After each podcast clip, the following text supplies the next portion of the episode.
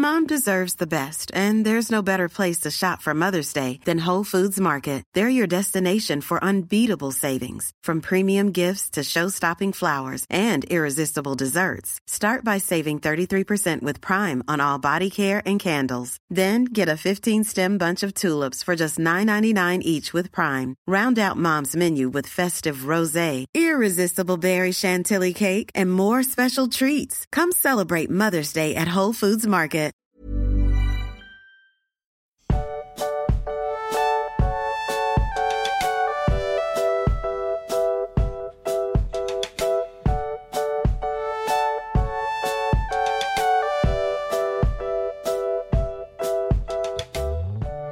Du magst, eigentlich fange ich ja immer gern mal mit einer Frage an dich an, aber diesmal musst du die ersten zwei Minuten ruhig sein und darfst nichts sagen. Denn ich möchte mich auf diesem Wege direkt an unsere Hörer und Hörerinnen wenden. Denn dieser Donnerstag ist nicht nur Podcast-Tag, an diesem diese wunderschöne Folge erscheint, sondern dieser Donnerstag ist auch Max-Tag, denn er hat da Geburtstag. Drum dürft ihr gleich die Folge einmal pausieren und überall eure Glückwünsche an den guten Max schicken und äh, uns überall folgen, damit Max sich groß freut. Und äh, dann dürft ihr weiterhören. Klingt fair, oder Max? Es waren keine zwei Minuten. Ich habe geschaut. Ähm, ja, es klingt fair und das ist total süß. Ich habe ich ich hab das tatsächlich nicht auf dem Schirm gehabt. Ja, die Folge erscheint nämlich wirklich an deinem Geburtstag. Stimmt, es ist Donnerstag, ja. Jetzt bin ich ganz verlegen. Ja, das darfst du ruhig sein, aber heute werden dann ganz viele Glückwünsche auf dich einprasseln. Und Freue ich mich sehr drauf. ich finde immer lustig, wenn man sagt, macht mal kurz Pause und dann erklärt man, was die machen sollen, aber eigentlich hören die dann das ja gar nicht mehr, oder? Tja, das stimmt. Also da sitzen jetzt mindestens ein Hörer, der jetzt Pause gemacht hat, zu das gesagt und jetzt da sitzt sich denkt, ah, Mist. Das hat nicht funktioniert. Und ja. wartet drauf, dass wir sagen, ihr darf weiterhören. Hm. Hm. Wir, wir machen einfach irgendwann einen Shoutout an den einen Hörer, der das gemacht hat und sagen irgendwann auf Instagram, übrigens, du kannst jetzt weiterhören. Irgendwann Dann ist das vielleicht da. Genau. Ja. den Einleser. Ja. Aber Max, wir haben uns heute hier versammelt, um den Kampf gegen ein riesiges Kapitel anzugehen, oder? Gegen ein wirklich riesiges Kapitel, nämlich das zweite Kapitel vom zweiten Buch, Der Rat von Elrond. Es ist auch das Kapitel, auf das ich mich am, also nicht, nein, ich, es ist nicht das Kapitel, auf das ich mich am meisten gefreut habe, aber es ist von den Kapiteln, auf die ich mich am meisten gefreut habe, quasi das erste. Also ich werde, ich habe jetzt ein neues, auf das ich mich besonders freue, aber das war so das, bei jedem Kapitel habe ich eigentlich nur geschaut, ah, wann kommt jetzt der Rat? Ach ja, nach noch, so noch drei, noch, noch zwei und meine Aufregung ist immer gewachsen, weil ich liebe dieses Kapitel. Auch wenn es ein regelrechtes Monster, ein Kapitel ist. Also ich muss sagen, es schüchtert mich wirklich ein bisschen ein. Also ohne zu viel vorwegzunehmen. Aber da sind Erzählungen drin, also gerade wenn Gloin über die Zwerge erzählt oder über Gondor erzählt wird, das ist quasi Stoff, den man für ein eigenes äh, Buch nehmen könnte. Also daraus könnte man einen Roman machen. Ja, ist teilweise ja auch quasi geschehen. Also zumindest ähm, ist ja sehr viel von der Hintergrundgeschichte auch in Geschichten festgehalten worden. Aber hab keine Angst, wir machen das einfach, wir fangen einfach am Anfang an und Okay. arbeiten uns Stück für Stück durch und dann wird das schon. Also mit dem Anfang komme ich auf jeden Fall auch noch klar, weil den hatten wir das letzte Mal gerade. Der gute Frodo hat wieder geschlafen, der war sehr müde. Er ist ja jetzt im Bruchtal, hat Gandalf wieder getroffen, hat Bilbo wieder getroffen. Äh, es war ein kleines Fest zu seinen Ehren abgehalten und alle seine Freunde sind bei ihm und er ist wieder geheilt von dieser Wunde, die ihm der Ringgeist zugefügt hat. Und der Anfang ist jetzt, wie gesagt, wunderschön. Da komme ich noch mit, denn er wacht wieder auf und ist immer noch im Bruchtal und geht hinaus auf den, äh, nicht auf den Balkon, aber eben nach draußen und trifft auf Bilbo und Gandalf. Ja, das ist richtig. Und das ist auch das Erste, was Bilbo ihn fragt, ob er bereit ist für den großen Rat. Ähm, auch wenn Frodo am liebsten spazieren gehen würde, ist er dafür bereit. Und ja, im Grunde ist es nur so ein kleines äh, Vorgeplänkel, bevor dann auch endlich das Glockenzeichen ertönt und Gandalf die beiden Hobbits zum Rat von Elrond. Da muss ich ja gleich sagen, ich hatte so einen Aha-Moment, was den Titel vom äh, Kapitel angeht. Denn auf der einen Seite ist es ja ein Rat, der so zusammenkommt, aber auf der anderen Seite sind die ja alle gekommen, um den Rat von Elrond einzuholen. Also da war ich, wow, das hat mich beeindruckt, Max. Das war mir überhaupt nicht aufgefallen, tatsächlich. Echt nicht? Nee, gar nicht. Ich habe das, jetzt würdest du das, ha. Weil es wird mehrfach gesagt, also Gloin kommt ja, um den Rat von Elrond einzuholen. Ja, Und Boromir sagt ja auch, er wollte den Rat der Elben haben. Und Also Ja. Elronds Rat, ja. Beeindruckend. Hier habe ich das auch einfach schon zu oft gelesen, um das, dass mir das auffällt. Aber ja, klar, also der Rat und der Rat selber. Ja, aber woraus besteht dieser Rat? Denn das wird eigentlich relativ früh schon gesagt. Ähm, Elrond ist natürlich da, zusammen mit den beiden Hobbits und Gandalf. Sowie einige äh, Elbenherren, könnte man sagen. Also Erestor aus Elronds äh, Beraterstab, quasi Glorfindel natürlich. Galdor, ein Elb von den Grauen an Furten. Sowie Legolas aus dem Düsterwald. Gloin und Gimli. Da ist endlich dein Gimli. Endlich Gimli, ja. Ähm, also Gimli ist ja Gloins Sohn. Und Boromir? aus Gondor. Genau. Die sind da alle und es wird auch hinterher, also irgendwann schon relativ bald, gesagt, dass sie wurden da nicht hingerufen. Die sind durch Zufall, wenn man es Zufall nennen will, alle gleichzeitig in oder innerhalb von einer Woche in Bruchtal angekommen, um Rat zu suchen. Und das hatte ich auch überhaupt nicht auf dem Schirm. Also hätte mich jemand gefragt, was Elrons Rat ist, ja, äh, Elrond hat von äh, jeden, von jeweils einem Vertreter des Volkes irgendwie den einberufen und wollte eben diese große Angelegenheit besprechen. Aber dass das jetzt so ein äh, Zufall in Anführungsstrichen ist, dass sie gerade alle jetzt zu der Zeit da eintreffen und eben ihre Schicksale so miteinander verknüpft sind, das fand ich sehr spannend.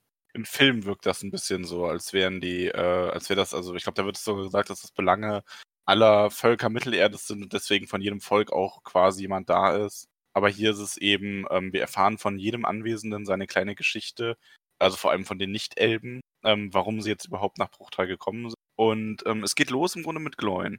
Also Elrond steht die Leute so ein bisschen vor und es wird dann auch ein bisschen was beredet, was gar nicht genau beschrieben wird, weil das wird auch am Anfang gesagt, nicht alles, was da besprochen wurde, muss erörtert werden für die Geschichte.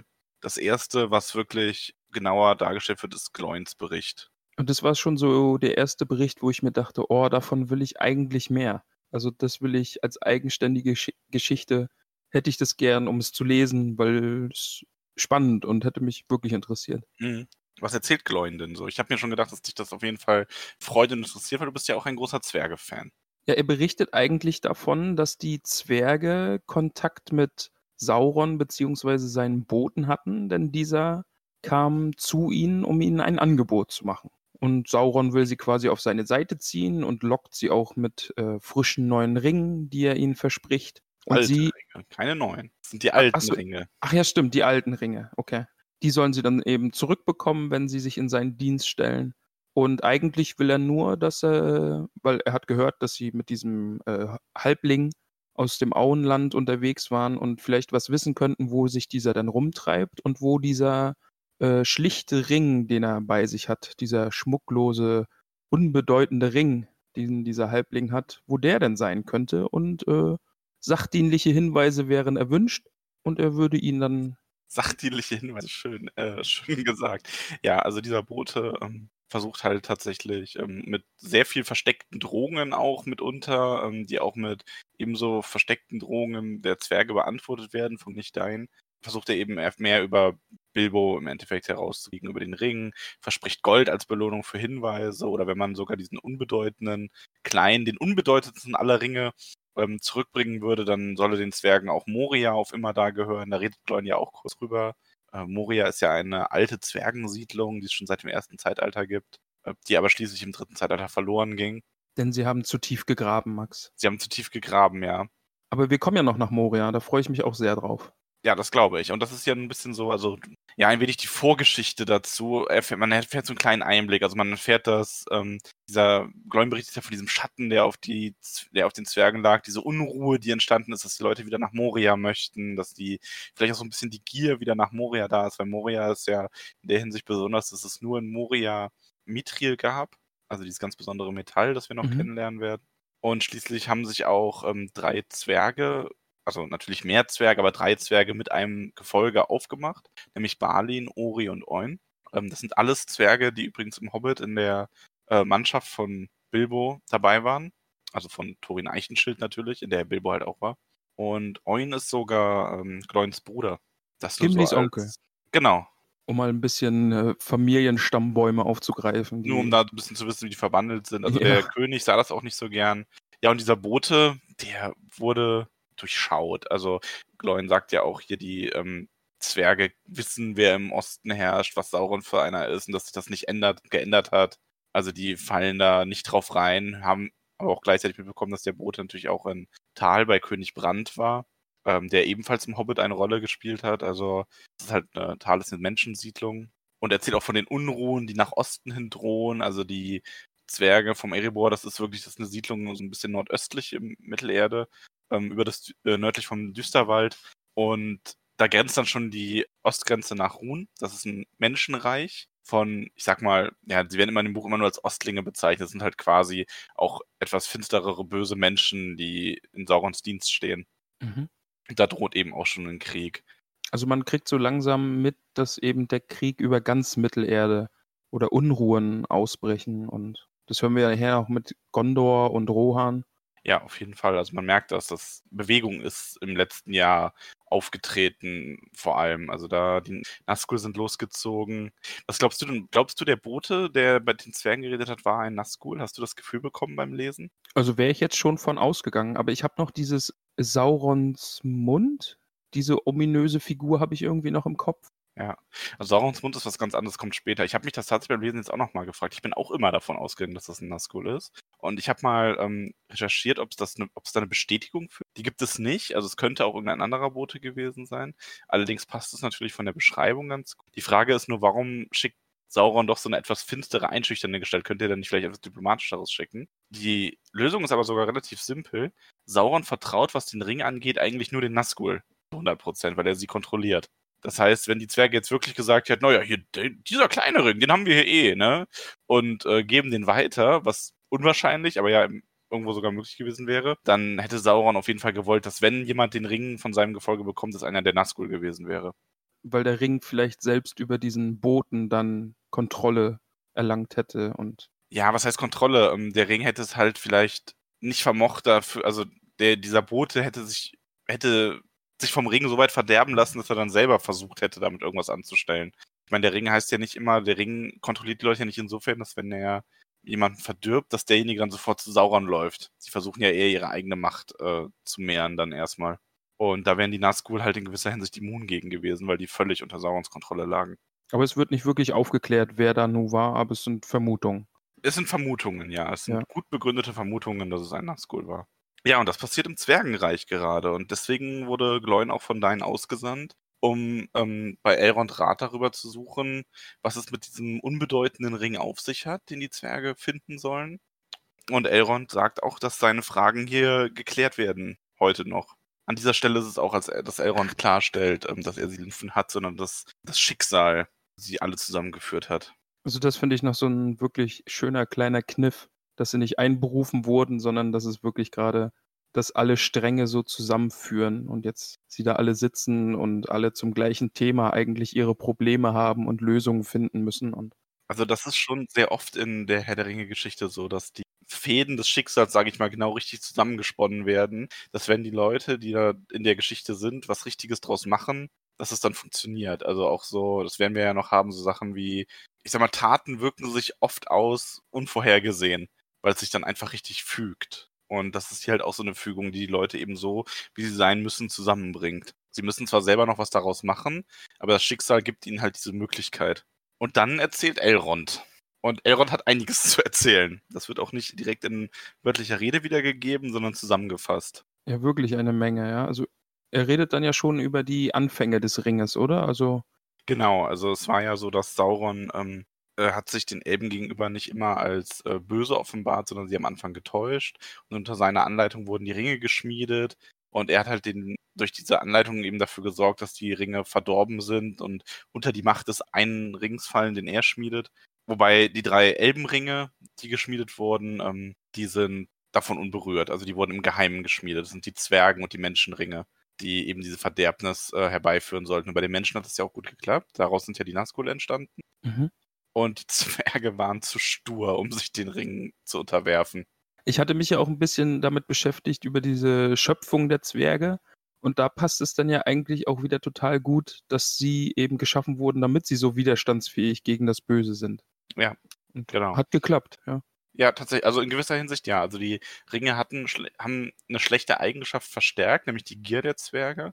Aber sie haben äh, nicht dafür gesorgt, dass sie zu Geistern werden oder sich dem dunklen Herrscher anschließen. Genau, das erzählt ähm, Elrond. Also wir können leider nicht alles, was Elrond erzählt, im Detail durchgehen, weil sonst würde die Folge wahrscheinlich acht Stunden dauern. Ich habe mir aber ein paar Punkte aufgeschrieben, über die ich gerne reden möchte. Also Elrond spricht eben von dem Schmieden der Ringe, äh, von dem Meisterring, dass Saurons Bosheit dann aufgedeckt wurde. Er spricht vom ähm, Untergang Numenors. Das hatten wir ja schon mal in der Geografie-Folge, äh, wo es darum geht, dass Numenor schließlich untergegangen ist, wenn du dich erinnerst. Da habe ich mich auch noch ein bisschen schlau gemacht und die sind ja eigentlich nur untergegangen, weil sie Sauron gefangen hielten und der sich bei denen eingeschleimt hat und sie verdorben hat. Genau, also der, ja. Der hat ja überall genau. seine Finger im Spiel. Ja, also Sauron ist ein Unruheherd, könnte man sagen. Ähm, ja, also ähm, der König, äh, der letzte König Numenors hat ja Sauron gefangen gehalten und hat sich von dem, hat sich seinen Einflüsterungen am Ende hingegeben und äh, wollte eben das, äh, also die Valar quasi angreifen oder nach Aman segeln. Und für diesen Frevel, da haben ja dann die, es war dieser Moment, wo Valinor von der Welt entrückt wurde und die Valar die Herrschaft über Mittelerde aufgegeben haben. Der Ero Iluvatar die Insel Numenor hat sinken lassen. Das sind dabei aber nicht. Und da fand ich auch noch, dass die Erde äh, dann rund gemacht wurde, damit sie diesen entrückten Ort niemals erreichen können.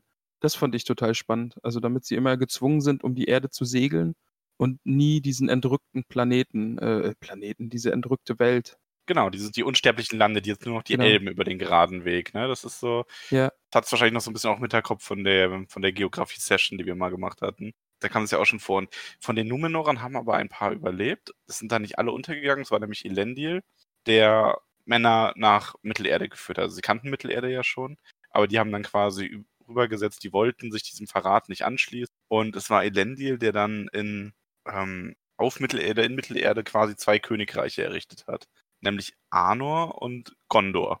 Genau, Arnor im Norden und Gondor im Süden. Richtig. Mhm. Und jetzt gehen wir nämlich mal ein bisschen, äh, das finde ich nämlich ganz spannend. Ich würde jetzt mal gerne ein bisschen auf die, tiefer noch in die Geschichte der Könige von Gondor und so eingehen, weil Elrond handelt das relativ kurz ab. Er sagt halt, dass ähm, es die beiden Königreiche gab. Er erzählt dann, also die unter Elendils Herrschaft standen, beide Königreiche, er war da ja quasi ein Hochkönig. Und dass es dann eben dieses letzte Bündnis zwischen Elendil und Gilgal Gilgalad gab, ähm, mit dem man gegen Sauron gezogen ist, der sich in Mittelerde wieder manifestiert hatte. Ähm, dieses letzte Bündnis ist halt ausgezogen und hat Sauron tatsächlich besiegt, also einfach durch Waffenstärke. Auch wenn äh, Elendil und Gilgalad dabei gestorben sind. Und es war Isildur, Elendils Sohn, der dann den Ring von Saurons Finger geschnitten hat. Auch wenn äh, Elrond unter anderem wollte, dass er ihn vernichtet, hat Isildur ja den Ring an sich genommen. Und das war ja sein Untergang, deswegen wird es ja auch Isildurs Fluch genannt. Aragorn ist jetzt ein Nachkomme von Isildur, oder? Genau, also es ist halt so, dass ähm, Isildur ist ja jetzt nicht, der hat ja nicht den Ring genommen und ist dann sofort umgekommen, sondern es war dann noch ein bisschen was dazwischen. Und in dieser Zeit war es so, es gab diese beiden Königreiche, Gondor und Arnor. Deren Hochkönig war Elendil gewesen. Elendil war jetzt nicht mehr und hatte zwei Söhne, Anarion und Isildur. Und Isildur wäre eigentlich der Erbe beider Königreiche, hat dann aber beschlossen, dass ähm, er das nicht möchte. Also er hat sich dafür entschieden, nur Arnor zu regieren und hat die Führung von Gondor dem Sohn seines Bruders überlassen, Meneldil. Das heißt, du hattest im Grunde zwei Königslinien, einmal von die Königslinie von Anarion und einmal die von Isildur. Die von Isildur hat Arnor beherrscht und die von Anarion hat Gondor beherrscht und beide waren Söhne von Elendil. Mhm. So, jetzt müssen wir uns ansehen, wie es mit diesen beiden Königreichen weiterging quasi. Es ist nämlich, das ist ein bisschen komplizierter. Also, das ist auch erstmal ein langer Zustand gewesen. Ähm, also in Arnor war es so, dass nach dem, also Arnor im Norden ist nach dem Tod des zehnten Königs von Arnor, Erandur, in drei Teile zerbrochen, weil sich die Söhne nicht über das Erbe einig werden konnten. Das heißt, Arnor hat sich zehn Generationen später in drei Königreiche geteilt, nämlich Arthedain, Cardolan und äh, Rudau. Wobei die letzten beiden, in denen ist die Königslinie erloschen, ganz schnell. Also die wurden halt, die wurden unter anderem von Bergmenschen übernommen und ähnliches. Also die fallen quasi aus der Rechnung raus. Im Grunde heißt das für uns, für die Königslinie, dass das Königreich Arnor, wie es mal in seiner Pracht war, sich auf das Königreich Arthedain reduziert hat, in dem aber immer noch Isildurs Nachkommen herrschen. Mhm. Gleichzeitig ist in Gondor, haben dann äh, Meneldils Nachkommen geherrscht, also aus der Linie äh, Anarion. Und da kam dann der Punkt, als der, ähm, es kam nämlich der Punkt, wo die eigentlich die Tochter des 31. Königs von Gondor, also man merkt, da vergeht sehr viel Zeit dazwischen, Ja. ähm, hätte Königin werden sollen, weil die beiden Söhne äh, schon tot waren. Das ist aber nicht passiert, sondern ein Rat von Gondor, also quasi Politik im Endeffekt, passierte, ne? Und der Rat von Gondor hat stattdessen Ernil II., also ein, das ist ein Befehlshaber gewesen, General, der auch aus dem Königshaus abstammte, aber eigentlich nicht in der direkten Erbfolge war, der wurde dann zum König von Gondor. So, also bis hierhin schon mal kompliziert, ne? Also Ja, Elendil hat diese beiden Königreiche erschaffen, die dann ähm, von seinen beiden Söhnen jeweils der Familienlinie regiert wurden. Und das eine Königreich ist zerbrochen und wurde dadurch quasi verkleinert und nannte sich dann Arthedain. Und das andere Königreich Gondor wechselte an diesem Punkt den König in nochmal, das war zwar immer noch dieselbe Linie, aber es war dann quasi nicht mehr die direkten Kinder. Und jetzt ist es wichtig, dass diese Tochter von dem 31. König, die eigentlich hätte Königin werden sollen, die hieß Firiel und die hat dann den derzeitigen Herrscher von Arthedain geheiratet. Okay. So, das heißt, in, also Arthedain ist das Nachfolgerkönigreich von Arnor, in dem Isildurs Erbe herrscht. Und Mhm. Isildurs Erbe zu dem Zeitpunkt hat die Tochter von Anarions Erbe geheiratet. Das heißt, diese beiden Familienstränge, ich meine, das ist dann 30 Generationen her, ne? Das ist dann, natürlich sind die irgendwie quasi verwandt, aber unerheblich. Dieser Familienstrang wurde da aber wieder zusammengeführt. Das heißt, du hast quasi ähm, in Arnor dann, also in Arthedain wieder eine Verbindung gehabt, die sowohl mit dem Blut von Anarion wie von Ele äh, Isildur war. Und dadurch beide eben auch mit Elendil verbunden. Sind das noch Numenorer oder sind das jetzt schon Menschen? Das sind noch Numenorer. Okay. Kurz darauf, also dieser König von Gondor, der da ernannt wurde, dieser General, ähm, hatte dann einen Sohn, der wurde dann König. Aber man muss sagen, das war so die Zeit des dritten Zeitalters, da gab es immer noch viel Krieg. Gerade in äh, Arnor, also oder Arthedain dahinter, hatte Probleme immer ähm, mit den Ländern oben, Vornost und Angmar. Da hat dann der Hexenkönig regiert in Saurons Auftrag. Die haben eben viele Kriege gefochten. Deswegen ist ähm, Arthedain tatsächlich auch untergegangen, mehr oder weniger. Also das Königreich Arnor wurde erst reduziert durch diese Teilung, weil sie sich nicht einig waren und ist dann an den Kriegen gegen den Hexenkönig und gegen die fremden Völker im Osten einfach zerbrochen, im Endeffekt. Mhm. Also im, im Norden gibt es jetzt quasi keine Numenorer mehr, sondern nur noch im Süden Gondor. Nein, nicht ganz. Also das Königreich ist zwar zerbrochen, aber ähm, es kam dann tatsächlich auch der Punkt, wo der letzte König von Arthedain hätte eigentlich König von Gondor werden können. Denn der König von Gondor zu diesem Zeitpunkt hat sich von dem Hexenkönig herausfordern lassen zu einem Duell und ist nach Minas Morgul gegangen, also wirklich nach Mordor, und es war dann halt nie wieder gesehen. Also der wurde vermutlich gefangen genommen und zu Tode gefoltert oder ähnliches. Und der hat keine Erben hinterlassen. So. Das heißt, du hast jetzt Gondor ohne Erben und du hast einen Arthedain, wo der ähm, Sohn von, also wo der Sohn aus dem Geschlecht von Isildur und Anarion quasi der König wäre. Und dieser Sohn, ähm, das war Arvedui, der wollte dann den Thron von Gondor eigentlich wieder besteigen. Weil er quasi der Einzige ist, der übrig ist aus diesem Geschlecht von beiden äh, Seiten. Mhm. Das hat aber der Rat von Gondor abgelehnt und die haben stattdessen das Amt des Tuchses eingeführt, der eben die Herrschaft äh, über Gondor haben sollte, anstelle des Königs. Warum das gemacht wurde, weiß man tatsächlich nicht ganz. Es gab halt Vermutungen, dass da vielleicht ein Bürgerkrieg hätte stattfinden können, dass der Rat einfach die Politik, diese Macht haben wollte. Auf jeden Fall wurde das Gesuch des letzten Königs von Arthedain, der König von Gondor zu werden, abgelehnt, obwohl es von seiner Erbschaftslinie her rechtens gewesen wäre. Und sie haben stattdessen diese Truchsesslinie einge, ähm, eingeführt. Das war die Gondor-Seite, fing halt von da an, ging so ein bisschen dieser Verfall einher, ne? weil die Numenora, das Blut Numenors wurde immer weiter verwässert, es gab immer mehr andere Menschen, ähm, Truchsesse haben halt durchregiert, ohne dass es wieder einen König gibt und Arthedain ist dann komplett untergegangen in den ganzen Kriegen noch gegen Angmar. Also der ähm, Arvedui kam auf See um, der letzte König von Arthedain und der und sein Sohn Ana Aranat war dann der erste jetzt wird's, jetzt pass auf, jetzt verstehst du es, glaube ich, wieder. Der war dann in diesem Bereich der erste Stammesführer der Dunedain. Und die Dunedain sind ja die Waldläufer. Genau, das sind die Waldläufer. Das ist quasi Aragons Sippe. Das heißt, es kam im Grunde dieser Punkt, an dem sich dieses König, in diesem dieses Königreich zerfallene. Der König konnte nicht König von Gondor werden, weil das die Politik verhindert hat. Gondor hatte also auch keinen König mehr. Arnor ist zerfallen. Von Arnor übrig geblieben sind nur die Dunedain. Das heißt, Aragorn ist jetzt auch an dem Punkt, also was das für Aragorn bedeutet, dass er aus einer Linie abstammt, die am Ende Elendil wieder komplett vereint. Also er stammt direkt von Elendil ab, direkt von Isildur und auch von Anarion, Isildurs Bruder. Ah, okay. Dann ergibt der, der Titel des dritten Buches natürlich auch mehr Sinn, weil es gibt aktuell einfach keinen König. Genau. Das muss man aber auch verstehen. Ähm, man, man kann sich eigentlich im Grunde oft fragen, so ja, warum ist ein Aragorn nicht König, wenn der das Erbe dafür hat? Warum ist ein Aragorns Vater nicht König? Die Sippe Aragorns hat halt diesen Königstitel abgeschafft. Das waren immer nur die Stammesführer der Dunedain. Und Gondor ist halt gerade, man sieht das ja auch an Boromirs äh, Reaktion im Kapitel, ist nicht so gewillt, einfach irgendeinen König bei sich reinzulassen. Das hat vor tausend Jahren nicht funktioniert. Das wäre auch jetzt, hätte das nicht funktioniert, wenn Aragorn einfach hingegangen wäre und gesagt hätte, hier, ich will jetzt König sein. Oder Aragorns Vater. Die Dunedain wussten quasi, dass irgendwann diese Stunde kommen wird, wo der König zurückkehrt. Sie wussten nur nicht so richtig wann. Und Aragorn sieht diese Stunde jetzt aber gekommen und leitet alles in die Wege. Und wir werden an verschiedenen Punkten im Buch noch merken, dass das Schicksal ihn da auch an vielen Stellen begünstigt, dass es in diese Richtung überhaupt gehen kann. Also da kann man gerne, wenn wir, das wäre sowas, was man ganz am Ende nochmal macht, nochmal zusammenfassen, wie ist es Aragorn eigentlich möglich gewesen, überhaupt zurückzukehren?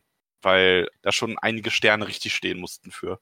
Aber das finde ich immer noch spannend, dass er es, dass er wirklich darauf abzielt, dass er König wird und sein Erbe kennt und diese Rolle wieder erfüllen will und nicht wie es ist in dieser, in, in so klassischen Geschichten wie, oh ja, der Sohn des Schmieds war die ganze Zeit der eigentliche König und am Ende erkennt er sein Erbe und. Nee, er kennt das, aber man darf nicht vergessen, ähm, Aragorn will nicht König werden, weil er herrschen will, sondern Aragorn weiß einfach, dass er derjenige ist, der dafür jetzt gerade am besten geeignet ist.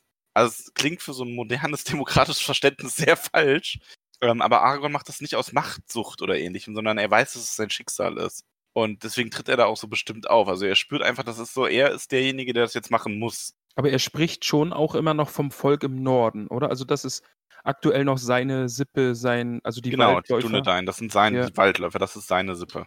Und quasi Gondor zu regieren wäre dann einfach nur, weil es so sein muss, weil es sein Erbe ist. Ja, quasi. Also er sieht, genau, also es ist, er macht das, wie gesagt, er macht das nicht, um sich persönlich zu bereichern. Das ist ganz wichtig bei Aragorn. Also der würde sich auch jederzeit für die Sache opfern, wenn er wüsste, dass das besser wäre. Aber er sieht halt jetzt diesen Weg für sich und geht den deswegen. Es war jetzt ganz viel Input, aber es war nur so ein bisschen Einblick darin, wie kommt es eigentlich, dass Elendils großes, vereinigtes Königreich zerbrochen ist und ähm, wie kommt es, dass Gondor keinen Erben hat und was ist aus Arnor überhaupt geworden? Können wir Rohan da noch schnell mit reinwerfen und sagen, was ist Rohan? Weil die sind ja jetzt eigentlich auch ein Teil Gondors, beziehungsweise direkt an Gondor anliegend. Ja, also Rohan ist, ähm, also im Grunde war Rohan, doof gesagt, ein Geschenk. Ähm, also es sind halt, äh, ich glaube, du hast dich selber auch ein bisschen ähm, dazu schlau gemacht. Also kannst du auch gerne, was bisher, was du herausgefunden hast, äh, Ich weiß eigentlich nur, dass es Menschen aus dem Norden sind, die eben da im Norden gelebt haben und dann, den Grund habe ich leider wieder vergessen, aber dann ein Stück Gondors, also diesen nördlichen Teil, da wo Rohan jetzt liegt, geschenkt bekommen haben oder vermacht bekommen haben und da jetzt eben ihre, ihr Land haben. Und da, ist, da liegt jetzt Rohan. Ja. Also muss dazu sagen, es sind ja nicht alle Menschen Numenorer. Es Mhm. gibt die Ostlinge, es gibt die Haradrim, es gibt Nordmenschen, es gibt Bergmenschen. Ähm, die Numenorer waren wirklich nur so ein Menschenstamm, der den Elben im ersten Zeitalter geholfen hat und dann als Geschenk Numenor erhalten hat. Und Rohan waren eben, wie du schon richtig gesagt hast, diese Nordling, äh, Nordmenschen, die ähm, eben den, äh, dem Truchsess von Gondor zu Hilfe gekommen sind und nach irgendeiner entscheidenden Schlacht schließlich äh, eine Provinz erhalten haben von Gondor, die ohnehin fast unbesiedelt war. Und da haben die sich dann niedergelassen und sich das äh, Volk der Rohirrim aufgebaut. Und züchten jetzt die besten Pferde Mittelerdes. Ja. Okay. Genau. Also das ist nur so kurz zu Rohan gesagt. Die sind da quasi in, freundschaftlich immer noch mit Gondor eigentlich verbunden. Theoretisch. Theoretisch, genau. So, kleiner Exkurs zu den äh, Menschen Mittelerdes. Wir sind aber eigentlich noch bei Elrond, der halt dieses letzte Bündnis darstellt. Erzählt darüber, dass das zwar nicht den erwünschten Sieg gebracht hat, aber auch nicht äh, fruchtlos war, weil eine Zeit lang konnten die Menschen ja wieder gut leben. Er berichtet dann eben von dem Reich Gondor im Süden, dass diese Pracht fast die der Numenoros noch übertraf eine Zeit lang, ehe sie dann eben wieder äh, abnahm. Er erzählt von dem weißen Baum, der verdorrte, nachdem die Könige ausgestorben waren, quasi. Der weiße Baum, den Elendil aus Numenor mitgebracht und gepflanzt hat. Blut Numenorer vermischte sich eben mit den der geringeren Menschen. Das ist eigentlich immer ein bisschen gemein, wie sie das so erzählen.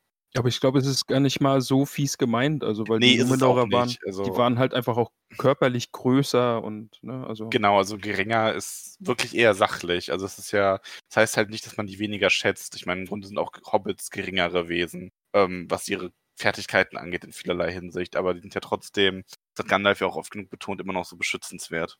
Ja. Ähm, er erzählt auch von den verschiedenen äh, Städten Gondors, die dann auch eingenommen wurden, wie aus Minas Ithil Minas Morgul wurde, wo der Hexenkönig regiert. Also man merkt, du merkst auch, dass der Hexenkönig spielte schon immer eine recht zentrale Rolle. Also auch, dass er den König von Gondor äh, getötet hat, nachdem er ihn zum Duell, Duell herausgefordert hat, den letzten. Und die Kriege, die er in Angmar oben geführt hat, da war einiges los in den letzten tausend Jahren, seit Saurons Fall. auf jeden Fall auch einer der großen Bösewichte, die da aufgebaut werden in dieser Ja, Geschichte. immer mal wieder so ein bisschen. Ja. Und das berichtet Elrond soweit und es ist dann Boromir, der als nächstes spricht. Dann kommt. Boromirs Erzählung als. Ja, weil Boromir eigentlich darüber überrascht ist, dass es, äh, dass Elrond weiß, was mit dem Ring gewesen ist oder dass irgendwie alle zu wissen scheinen, dass der Ring nicht verschollen war, so wie man in Gondor glaubte, oder? Ja, genau, das hat Boromir so zwischendurch eingeworfen, ja. Und ach so, genau, äh, Frodo ist es ja auch, der zwischendurch sich zu Wort meldet und sich wundert, dass Elrond sich daran, dass er sagt, er erinnert sich an die Sachen damals. Und Ja. Elrond stellt dann halt auch klar, dass er damals schon gelebt hat. Also Elrond stammt wirklich aus der altvorderen Zeit und erinnert sich an die ersten Dinge, ähm, stellt hier auch sein, sein, seine Herkunft nochmal klar, nimmt quasi Bezug zu dem Gedicht, das Bilbo gedichtet hat in dem zuvor. Das ist dann einfach nur so ein bisschen Hintergrundwissen über Elrond, das einem hier vermittelt wird. Ja, kommen wir zu Boromir und Gondor. Denn der gute Boromir hat eine lange, lange Reise hinter sich. Über 100 Tage ist er geritten, um äh, den Rat von Elrond einzuholen. Denn sein Bruder, der Faramir, Faramir, ja. Oh, ich bin so klug, Max. Äh, der hat nämlich Träume gehabt. Und Boromir hat diesen Traum auch einmal gehabt. Und Was für einen Eindruck hat Boromir auf dich gemacht? Boromir, es wird nachher noch äh, extremer, aber er ist schon, ich weiß gar nicht, wie ich das ausdrücken soll, aber er stellt so diese einfacher gestrickten Menschen dar. Er, er macht ja nachher auch äh, ganz simple Vorschläge, wie man die ganzen Probleme einfach auch lösen könnte. Benutzen wir den Ring halt selbst und töten Sauron. Mhm. Und äh, ich weiß natürlich schon, dass die Gier nach diesem Ring bei ihm natürlich noch eine Rolle spielen wird. Vielleicht ist das bei mir im Hinterkopf ein bisschen drin gewesen beim Lesen. Aber die, das hat auf mich auf jeden Fall auch immer so gewirkt. Mhm. Er steht schon sehr außerhalb dieser ganzen anderen Runde. Er ist auch sehr stolz, also das merkst du. Er berichtet erstmal auch ganz stolz davon, wie sie, ähm, wie Gondor laut seiner Darstellung im Grunde alleine und ohne Dank dem äh, Dunkel aus dem Osten Einhalt gibt. Stimmt, ja, dass sie da an diesem Fluss einfach die Stellung halten und doch alle bitte dankbar sein sollen, dass sie das Böse aus dem Landen fernhalten. Genau, ähm, er berichtet davon, dass sie im letzten Jahr vom Krieg überzogen sind. Also auch hier merkt man, ne? Gan äh, Sauron hat sich mit den Ostlingen und den Haradrim verbündet. Und sein Vater, der Truchsess von Gondor, Denethor, hat ihn nur ungern äh, nach Bruchtal reisen lassen, aufgrund dieses Traums, den er eben dann auch einmal hatte, in dem diese Stimme ähm, spricht. Also er träumt ja, dass der östliche Himmel verdunkelt ist und nur im Westen noch ein bleiches Licht zu sehen ist und hört dann eine klare Stimme, die sagt, das geborstene Schwert sollt ihr suchen, nach im Ladris ward es gebracht, dort soll euch Ratschlag werden, stärker als Morgul macht. Ein Zeichen soll euch künden, das Ende steht bevor, denn Isildurs Fluch wird erwachen und der Halbling tritt hervor. Es fällt dir wahrscheinlich wieder ein bisschen anders. Äh, nee, nur der erste Satz. Also, äh, das ist das zerbrochene Schwert sollt ihr suchen. Nach Illandris. I, Im Landris ward es gebracht. Ich glaube, der erste Satz war bei dir anders. Ja, und im Ladris ist halt eben Bruchtal. Das konnte Denethor sagen. Und da die Reise gefährlich war, hat Boromir sich dann auf den Weg gemacht, nachdem es zuerst Faramir machen wollte. Ja, und es tritt ja eigentlich alles ein oder beziehungsweise wird alles in diesem Rat jetzt aufgeklärt, was in diesem Traum eigentlich stattfindet, oder? Auf jeden Fall. Also das geborstene Schwert sollt ihr suchen. Nach dem Ladris ward es gebracht, ist ja klar. Das ist das gebor geborstene Schwert Nasriel. Das Schwert Elendils, das äh, in Bruchtal aufbewahrt wurde. Äh, der Ratschlag, stärker als Morgul macht, ist das, was im Rat besprochen wird. Und das Zeichen, das das Ende künden soll, ähm, ist Isildurs Fluch, also der eine Ring, der in der Hand des Halblings auftaucht. Also in Frodos Hand. Und es ist auch Aragorn, der ähm, direkt sagt, ja, hier soll euch mehr klar werden. Und er zeigt ihm das geborstene Schwert. Und Boromir ist zuerst sehr ungläubig, weil Aragorn sitzt da ja in seiner abgetragenen Waldläuferkleidung, fragt ihn, wer er ist. Und Elrond stellt klar, das ist Arathorns Sohn, der von Isildur, Elendils Sohn, abstammt. Und dass er das Haupt der Dunedain des Nordens ist. Da waren noch so ein paar Sachen, die ich wirklich spannend fand. Aragorn sagt Boromir ja auch deutlich, ähm, ihr macht da einen guten Job an der Grenze, aber wir, die Waldläufer, machen oder tragen unseren Teil dazu bei. Das, fand, das ist schon an der Stelle, glaube ich, oder? Hm, ich glaube, das kommt ein bisschen später. Ah, okay. Dann, dann gehen wir Also da mal es hin. ist erstmal, ähm, erstmal, Boromir ist erstmal so ein bisschen zweifelnd. Also er sieht den, äh, er sieht Isildurs und fürchtet, das Ende von Minas Tirith sei gekommen und warum sollte man das geborstene Schwert suchen? Und Aragorn stellt klar, dass es nicht das Ende von Minas Tirith ist und dass das geborstene Schwert Elendils Schwert ist und dass es neu geschmiedet werden soll und fragt ihn auch gerade raus, ob er will, dass das Haus Elendil in das Land Gondor zurückkehrt. Woraufhin Boromir sehr stolz ähm, ihm antwortet, dass er nicht ausgesandt wurde, um zu bitten und Elendils Hilfe zwar dennoch eine Stärke wäre, wenn sie denn aus dem Schatten der Vergangenheit treten könnte. Er sieht Aragorn dann sehr zweifelnd an und dann kommt tatsächlich, also im Grunde ist das meine Lieblingsstelle, weil ich das so herzerwärmend finde, dass Bilbo darüber so sauer ist, dass er das nicht stehen lassen kann und sich äh, also aufsteht und seinem Ärger Luft macht, indem er das äh, Gedicht wiederholt, das er offensichtlich, wie er dann Frodo erklärt, auch selber geschrieben hat. Und Bilbo sagt, nicht alles, was Gold ist, funkelt. Nicht jeder, der wandert, verloren. Das Alte wird nicht verdunkelt, noch Wurzeln der Tiefe erfroren. Aus Asche wird Feuer geschlagen, aus Schatten geht Licht hervor. Heil wird geborstenes Schwert und König, der die Krone verlor. Und das ist natürlich, wir kennen das Gedicht ja. Ja. Und ja, ich fand das einfach nur sehr schön. Also dieses, dieses Klarstellen davon, dass Aragorn trotz seines Aussehens und seiner Art äh, der wahre König ist. Und wie er sich dann wieder schnaubend niederlässt und sagt, hier, denk mal darüber nach, wenn deine Reise 110 Tage wert war. Ich finde Bilbo allgemein sehr, sehr stark in, in diesem Kapitel. Also der hat wirklich schöne, kurze Szenen und äh, später nachher gen Ende auch nochmal. Und schöner Auftritt von Bilbo auf jeden Fall hier. Ja. Was ich mich jetzt auch spontan frage, ist, äh, Frodo holt den Ring ja auch hervor. Warum greift der gierige Bilbo mit seinen gierigen Fingerchen nicht direkt danach? Weil er sieht ihn ja auch. Ich glaube, Bilbo sieht den Ring jetzt aber nicht zum ersten Mal seit 30 Jahren wieder. Ah, okay, ja, das, das stimmt natürlich. Also würde ich jetzt so tief als erstes sagen, ich glaube, das einfach diese Wirkung lässt halt nach, er hat sich jetzt einfach auch besser unter Kontrolle. Ja, Ja, aber da kommt auch das, was, äh, was du gerade meinst mit Aragorn, der halt klarstellt, dass Gondor vielleicht die starke Feste gewesen sein mag, aber die Waldläufer andere Aufgaben übernommen hatten, nämlich das Reich von innen heraus zu schützen. Äh, er gibt da ja auch wieder einen kleinen Seitenhieb auf ähm, Butterblume. Ja. Aragorn kann es nicht lassen. Er sagt ja hier, äh, dass er Streicher genannt wird für einen dicken Mann, ähm, der nur einen Tagesmarsch von Feinden entfernt lebt, die seine ganze Stadt auseinandernehmen würden. Ja, und da fand ich den Satz dann auch schön. Schlichte Gemüter bleiben nur schlicht, solange sie von Furcht und Nöten nichts wissen. Also das, das beschreibt so richtig schön, was die Waldläufer eigentlich die ganze Zeit machen. Ja. Ja, die stillen Wächter dieser Nordlande. Aber er stellt dann auch klar, ähm, Isildurs Fluch ist gefunden, der Kampf steht bevor und er wird das Schwert neu schmieden und nach Minas Tirith gehen. Ja, und äh, Boromir will dann erstmal wissen, aber da ist ein Ring, aber was, wie kommt es jetzt dazu, dass dieser Ring gefunden wurde? Und dann ist es an Bilbo zu erzählen. Es ist wirklich spannend, wie er das macht, dass ähm, alle Anwesenden auf den gleichen Stand der Dinge gebracht werden an diesem Moment. Ja? Also die Gefährten müssen ja irgendwie Bescheid wissen, was ist los, warum sind wir alle hier und warum ist unser Schicksal so miteinander verbunden. Und dadurch, dass jeder so nacheinander erzählt, wie sie hergekommen sind oder was es mit dem Ring auf sich hat, ist eigentlich ganz gut gelöst. Auch wenn es dadurch dieses Monster von Kapitel wird. Aber Es hat aber eine gute Struktur inne und das wird auch das, was also zum Beispiel ähm, Sachen, die Raum dafür bieten, werden in direkter Rede erklärt, wie zum Beispiel Boromir, der erklärt, wer er ist und woher, woher Ja. er kommt. Ausschweifende Dinge wie von Elrond werden zusammengefasst, ähm, was auch ein bisschen hilft, die Charaktere so zu unterscheiden, nicht nur von der Art, wie sie reden, sondern auch, ob es zusammengefasst oder direkt ist. Und äh, Dinge wie jetzt Bilbos Geschichte werden zum Beispiel gar nicht neu aufgerollt, weil wir als Leser kennen diese Geschichte ja. Stimmt, weil es sind ja einfach Geschichten, die schon mal erzählt wurden im, innerhalb dieses Buches, ne? Also, Genau, und deswegen wird einfach nur ähm, gesagt, dass er seine Geschichte erzählt. Er bringt halt diesen Einwand selber, dass er vielleicht jetzt alles, also er wird jetzt alles wahr erzählen, was in der Vergangenheit vielleicht nicht immer der Fall war. Das weiß man, wenn man den Hobbit gelesen hat.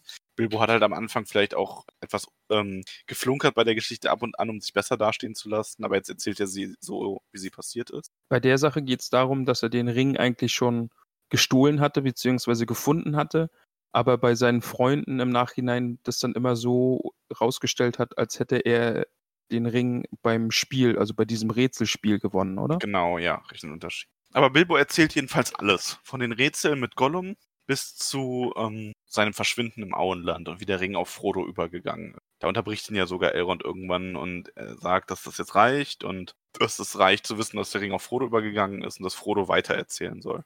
Und dann ist es nämlich an Frodo. Ähm, auch hier wissen wir ja, was passiert ist. Es wird also nur erzählt, dass Frodo davon berichtet. Ja, und so auch Gandalf auf den Stand der Dinge bringt, ne? der ja, wie wir später erfahren, irgendwie immer nur ein, zwei, drei Tage hinter ihnen gereist ist und sie immer nur knapp verpasst hat. Und dadurch erfährt er dann ja auch, was los war und äh, oder manchmal vor ihnen, wobei ich aber glaube, dass Gandalf äh, schon wusste, was da abgegangen ist, alles. Also ich glaube, der hat sich da vorher schon von den anderen genug Informationen eingeholt. Ah, okay. Ja, das kann natürlich auch sein, ja. Ja, stimmt, er war ja auch in Kriegloch und in Bre und er wusste ja, ja. quasi schon, ja. Ja, und Frodo erzählt, was er zu erzählen hat und möchte dann aber noch mehr wissen, vor allem von Gandalf. Und das gilt auch für Galdor von den Anfurten. Denn Galdor von den Anfurten wurde ja auch geschickt von äh, Kirdan, dem Schiffsbauer, mit Rat. Und möchte jetzt aber wissen, warum zum einen Saruman nicht da ist, der ja ein großer Gelehrter der Ringkunst, und zum anderen, warum die Weisen davon ausgehen, dass das der eine Ring ist, der da gefunden wurde. Und bisher ist es ja immer noch dieser schlichteste aller Ringe, ja. Der hat ja nicht ja. mal einen Edelstein, so wie es die anderen Ringe offen, offenbar haben. Ja, aber Gandalf erklärt dann ja auch, dass, äh, dass es da eben diese Inschrift gibt, die man entdecken kann, wenn man den Ring ins Feuer legt. Und dass diese Inschrift äh, in, in der Sprache des Bösen geschrieben ist. Genau, also fangen wir mal Gandalfs Bericht von vorn an. Erstmal stellt Gandalf natürlich klar, man weiß ja über die Ringe Bescheid. Also man weiß, was mit den neun passiert ist. Man weiß, was mit den sieben sind entweder vernichtet oder in des, äh, im Besitz des Feindes. Mhm. Und man weiß das mit den drei, den drei Elbenringen. Ähm, die, kleiner, die, sind ja, die sind ja immer noch im Besitz der Elben, richtig? Kleiner Fun Fact: Es gibt drei Elbenringe und zwei davon sind gerade anwesend. Oh, okay. Also durch ihre Träger. Es werden gerade zwei Elbenringe getragen in der Runde. Dann hat Elrond ein und Glorfindel. Ich werde das nicht kommentieren. Mhm. Wir, wissen, wir erfahren aber noch, wer den, dritten, äh, wer den dritten hat. Okay. Und ja, ich kann sagen, Elrond hat auch einen. Also Elrond ist ja auch einer der besten Elben überhaupt. Und Elrond trägt einen der drei Ringe. Okay. Spannender Fun Fact. Ja.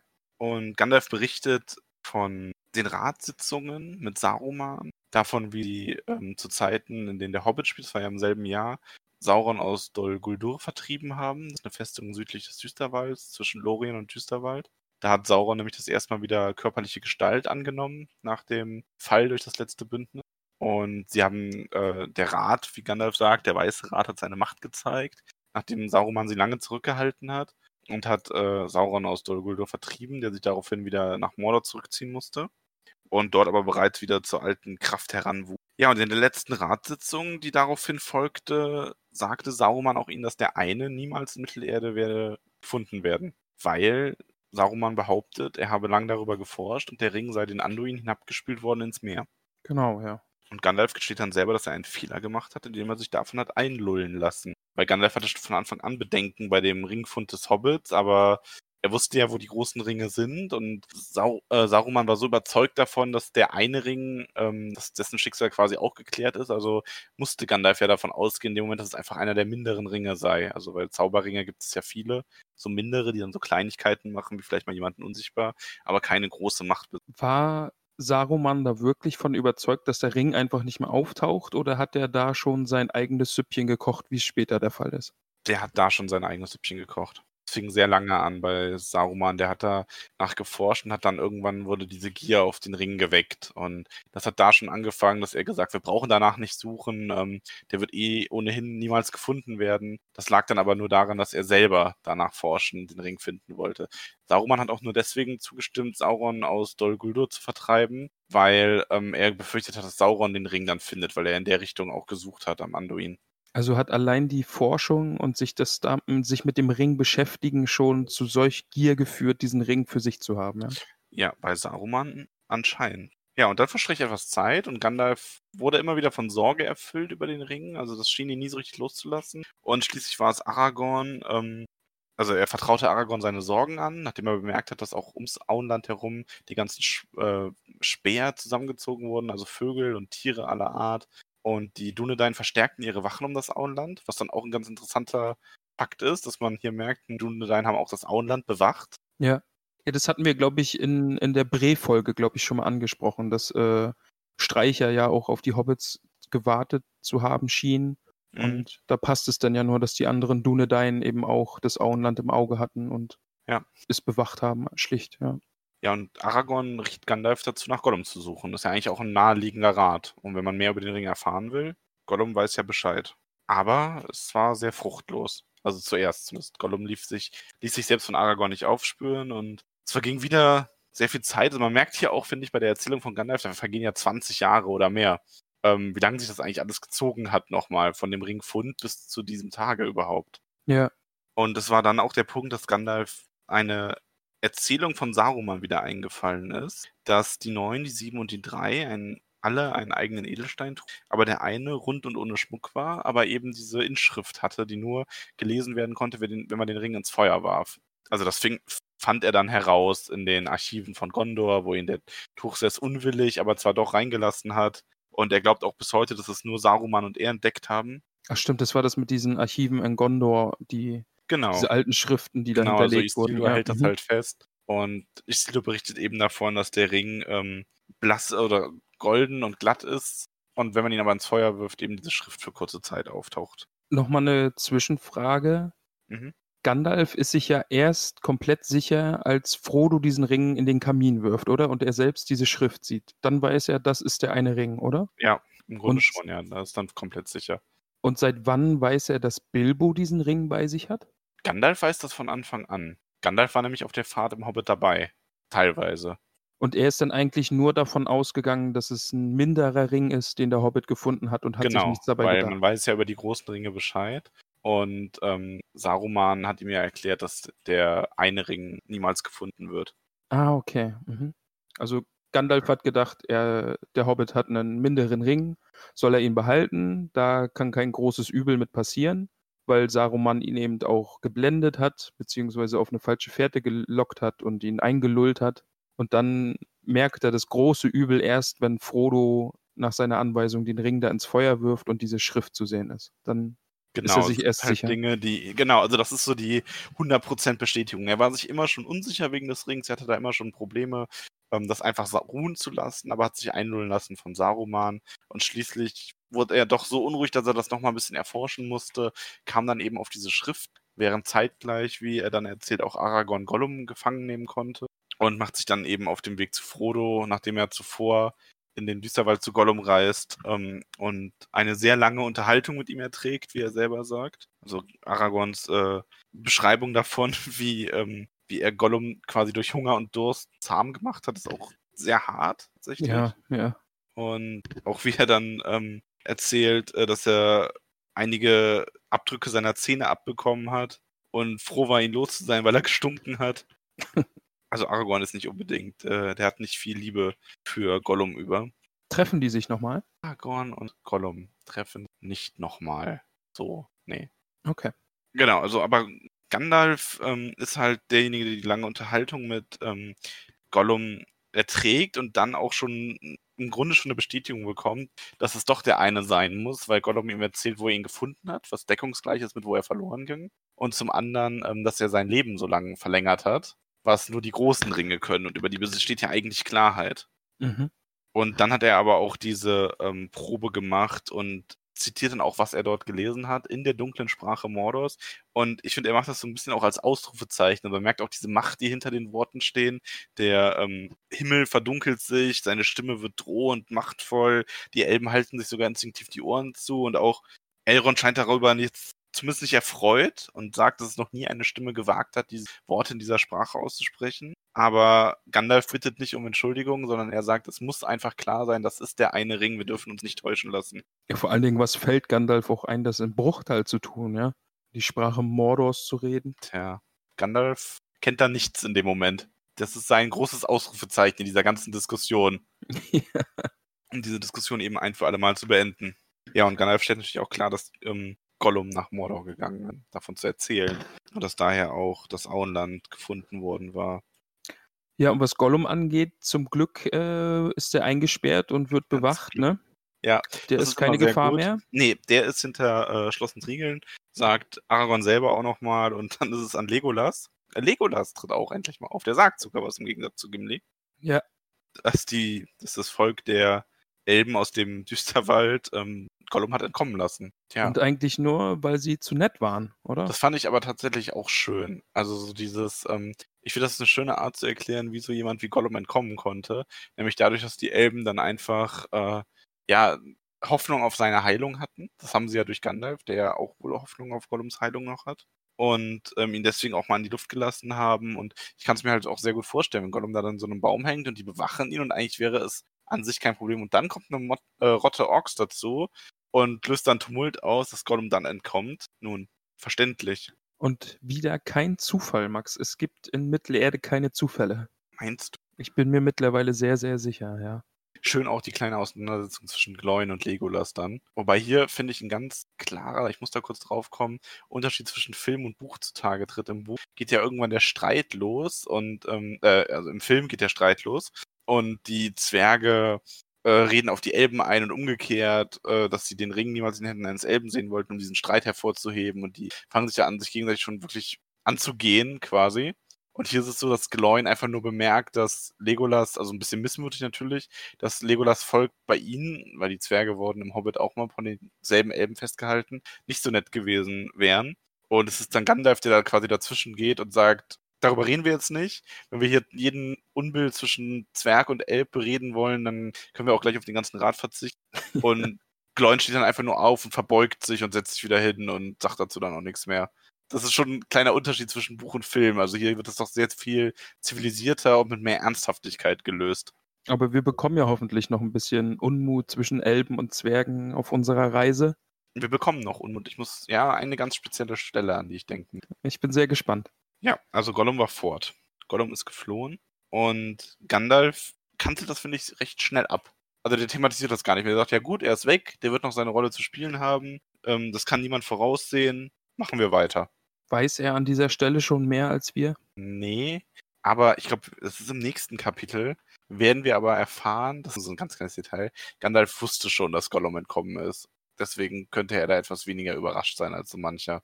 Ah, okay, ihm war es also schon klar. Ja. Der hat das schon gewusst, ja. Womit Gandalf dann auch zum zweiten Teil seiner Erzählung kommt, der auch genauso wichtig ist, nämlich der Galdors Frage danach, was eigentlich mit Saruman ist.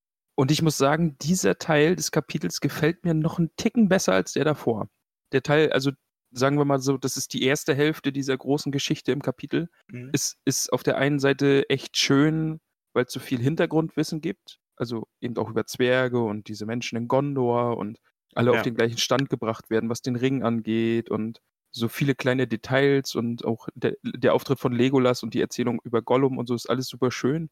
Aber ich finde diesen zweiten Teil jetzt mit Gandalf und Saruman, das ist nochmal, das ist noch mal richtig episch so, ja. Ist das deine Lieblingsstelle oder hast du in diesem zweiten Teil eine bestimmte Lieblingsstelle? ich tue mich mega schwer mit der Lieblingsstelle so. Du hast beim letzten Mal alles um Bruchtal genommen und, ja, und ich äh, glaube habe ich nicht. Ich, ich hätte Ah, es du wolltest, beinahe. du wolltest, Ja. ja. Aber ich mach, reden wir nachher drüber, aber das ist so ein bisschen äh, Gut, aber dann machen mir, wir erstmal weiter. Ja. Genau, denn Gandalf erzählt äh, etwas, was bisher nur Elrond gehört hat und beendet damit auch die Erzählung des Ringes, soweit sie bis jetzt geht. Und er erzählt nämlich von Saruman. Also er fängt im Grunde damit, es fängt im Grunde damit an, dass er äh, Radagast antrifft, von dem man ja bisher auch noch nichts gehört hat. Radagast der Braune. Und der ist ein Maya, so wie die anderen, oder? Oder erstmal einfach nur ein Zauberer von diesem Rat. Genau, also ja, im Grunde, also man muss es so sagen, er, es kommt darauf an, ja, Radagast ist ein Maya.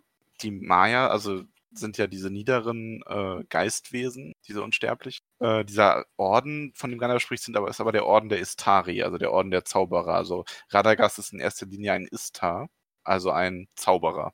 Ja, diese Okay. fünf, die ausgeschickt wurden im dritten Zeitalter, um eben ähm, im Namen der Valar den äh, Menschen und Elben Mittelerdes gegen Sauron zu helfen. Es sind fünf Maya gewesen, die sich in die Körper alter Männer gekleidet haben und auch mit, die ihre Macht auch nicht offen zeigen dürfen. Also man, ne, man muss sich das wirklich vor- vorstellen, diese Maya sind in ihrer Macht sehr heruntergesetzt als Istar. Ich hatte, glaube ich, gelesen, dass sie da sind, um mit Wort und Rat und Weisheit zu dienen, anstatt mit großen Wundern oder großer Magie. Genau, richtig. Also die können natürlich, die haben diese lange Lebensspanne, die altern sehr langsam, ähm, sind aber trotzdem körperlichen Gebrechen unterlegen. Also die müssen essen und schlafen ähm, und sind mit großer Weisheit ausgestattet und sollen eben die Völker Mittelerdes auf diese Art unterstützen und nicht durch, ähm, also die sollen jetzt nicht zu fünf nach Mordor gehen und Sauron aus seinem Turm zerren durch Gewalt. und da gibt es eben Gandalf den Grauen, Radagast äh, den Braun, Saruman den Weißen und die beiden blauen Zauberer, über die am wenigsten bekannt ist. Denn die sind irgendwann mal nach Osten gegangen und verschollen. Genau, Alatar und Palando, die blauen. Also da gibt es zwei Theorien. Ich halte mich an die eine, weil ich die schöner finde tatsächlich. Und zwar ist es so, es gibt zwei Theorien, nämlich die sind nach Osten gegangen, um eben die Menschen, die östlich gelebt haben, die Haradrim und die Ostlinge, davon zu überzeugen, dass sie nicht für Sauron kämpfen sollen. Und die eine Theorie ist eben, dass sie das quasi auch geschafft haben und damit auf ihre Art, also zumindest innerhalb, also die haben ja am Ende auf Seiten Saurons gekämpft, die Haradrim und Ostlinge. Aber man kann natürlich sagen, vielleicht haben die beiden es ja geschafft, das zu verzögern oder dafür zu sorgen, dass gewisse Teile sich dagegen aufgelehnt haben. Ähm, das ist so ein bisschen die Hoffnung, die ich habe, wenn ich an die Theorien denke. Andere Theorie geht mehr in die Richtung, dass man sagt, die sind dann auch von den ähm, von Mittelerde verführt worden, so wie es Saruman und in Teilen auch Radagast passiert ist und haben sich der eigenen Machtmehrung oder sich ihren eigenen Feldern gewidmet und dunkle Kulte im Osten erschaffen von Magie und ähnlichem. Lass uns an das erste glauben. Ja, ja. ich glaube auf jeden Fall an das erste, okay. weil dann, ich, in meiner Vorstellung haben auch alle, ähm, also ist, in meiner Vorstellung hat auch Radagast äh, seinen Teil beigetragen, denn Radagast macht nicht viel. Und der wird, der ist der auf, also im Grunde ist Gandalf der Einzige, der dieser Aufgabe komplett treu bleibt. Aber Radagast ist wenigstens immer noch ein gutes Herz. Saruman verrät ja im Grunde alles, wofür sie stehen. Ja. Und Radagast verliert sich so ein bisschen in dieser Natur von Mittelerde der ist ja der Freund von, das sagt äh, Gandalf in dem Kapitel ja auch schon, der Freund von den Tieren und der Gestaltwandel und der spielt keine so große Rolle. Kann man natürlich so auslegen, dass er vielleicht in seiner Aufgabe versagt hat, aber nicht durch Bosheit, sondern eben dadurch, dass er sich hat von dieser Welt so gefangen nehmen lassen. Aber er hilft auf jeden Fall noch. Er also, hilft, denn er ja. trifft auch Gandalf. Und er wurde von Saruman ausgesandt, um Gandalf zu berichten, dass die äh, Nazgul wieder unterwegs sind und sich als schwarze Reiter verkleidet haben. Da habe ich mich dann wieder gefragt, haben die Nazgul oder können die noch andere Formen annehmen? Weil es ist jetzt das zweite Mal, dass äh, gesagt wird, dass die eben diese Form von diesen schwarzen Reitern angenommen haben mit ihren Roben und so. Können ja ein rotes Gewand, dann sind sie die roten Reiter. ähm, Gut, dass du hier der Fachmann für Mittelerde bist. Äh, Im Grunde ist es halt so, das sind halt Geisterwesen und die, das drückt halt einfach aus, dass sie eben diese schwarzen Mäntel anhaben und auf den schwarzen Pferden, rei Pferden reiten und dadurch eben die schwarzen Reiter sind. Also ich, die können jetzt nicht irgendwie die Gestalt von einem Butterblume oder so annehmen, um jemanden zu täuschen. Okay. Ja, aber ich glaube, das soll das eher so ein bisschen beschreiben. Ja, und das, das ist aber auch die Stelle hier mit Radagast und ähm, Gandalf, wo wir endlich erfahren, ähm, warum Gandalf nicht im Auenland aufgetaucht ist zu der richtigen Zeit. Das war nämlich der Punkt, wo er den Brief für Butterblume geschrieben hat oder an den Brief für Frodo geschrieben und an Butterblume übergeben. Dass er eben aufgehalten wird, weil er direkt zu Saruman gehen will, auf diese Botschaft hin, und dass Frodo sofort aufbrechen soll.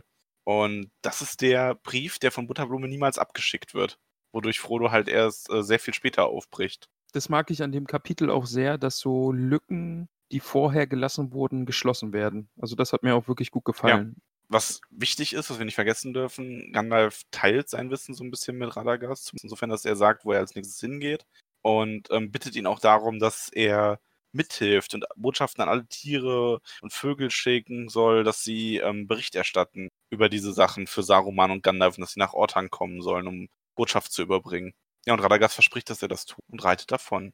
Und Gandalf bleibt die Nacht in Bre, schreibt den Brief und macht sich auf die Reise nach Isengard. Ich glaube, ähm, ich schaue gerade mal schnell, aber ich glaube, es ist kein, nee, ich glaube, es ist kein, es wird, kein, es wird keine Tagesreise genannt. Man weiß gar nicht, wie lange er genau unterwegs ist. Aber Isengard auf jeden Fall auch äh, ein Ort, der mir in Erinnerung geblieben ist, auch sehr bildlich und weil der ist wirklich eindrucksvoll, gerade auch mit dieser, mit diesem Felsring um diesen ja. Turm und ja.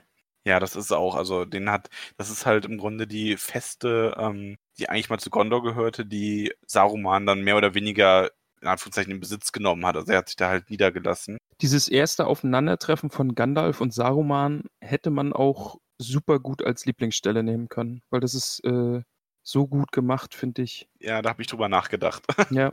Ich habe mich dann aber doch für Bilbos Einsatz für Aragorn entschieden. Aber ja, das ist, das ist sehr gut. Stell mir ruhig mal deinen, deinen Eindruck davon, wie du das wahrgenommen hast am Anfang mit den beiden Zauberern. Also Gandalf geht ja mit wirklich guten Absichten dahin, beziehungsweise mit großer Hoffnung. Er hofft ja einfach darauf, dass Saruman weiterhin Antworten hat und die Lösung für all die Probleme, die da gerade entstehen. Denn er hat sich ja, wie vorhin schon gesagt, sehr von ihm einlullen lassen und vertraut einfach immer noch darauf, dass Saruman Gutes vorhat und seine Aufgabe erfüllt. Aber wir können recht schnell daran zweifeln, denn der gute Saruman kommt ziemlich fies und äh, mit bösen Absichten daher und macht Gandalf ein finsteres Angebot, oder? Im Grunde schon, ja. Also erstmal verspottet er ihn ein wenig. Man muss dazu sagen, die beiden haben eine Vorgeschichte. Das sind so Sachen, das sind so kleine kleine Facts, die man nicht immer unbedingt aus dem Buch erfährt, sondern also aus der Erzählung hier direkt. Aber es ist zum Beispiel so, dass Saruman war der Anführer des äh, Weißen Rats, also der Vorsitz, und wurde dazu ernannt, nachdem die, ähm, nachdem die Istari nach Mittelerde gekommen sind. Und es war eigentlich so, dass äh, jemand im Kreis, eine, eine gewisse Elbenfrau namens Galadriel, wollte, dass Gandalf den Vorsitz übernimmt. Und Okay. Gandalf hat aber abgelehnt, weil er nicht auf einen, also er wollte nicht, auch nicht an einen Ort gebunden sein, er wollte unabhängiger sein.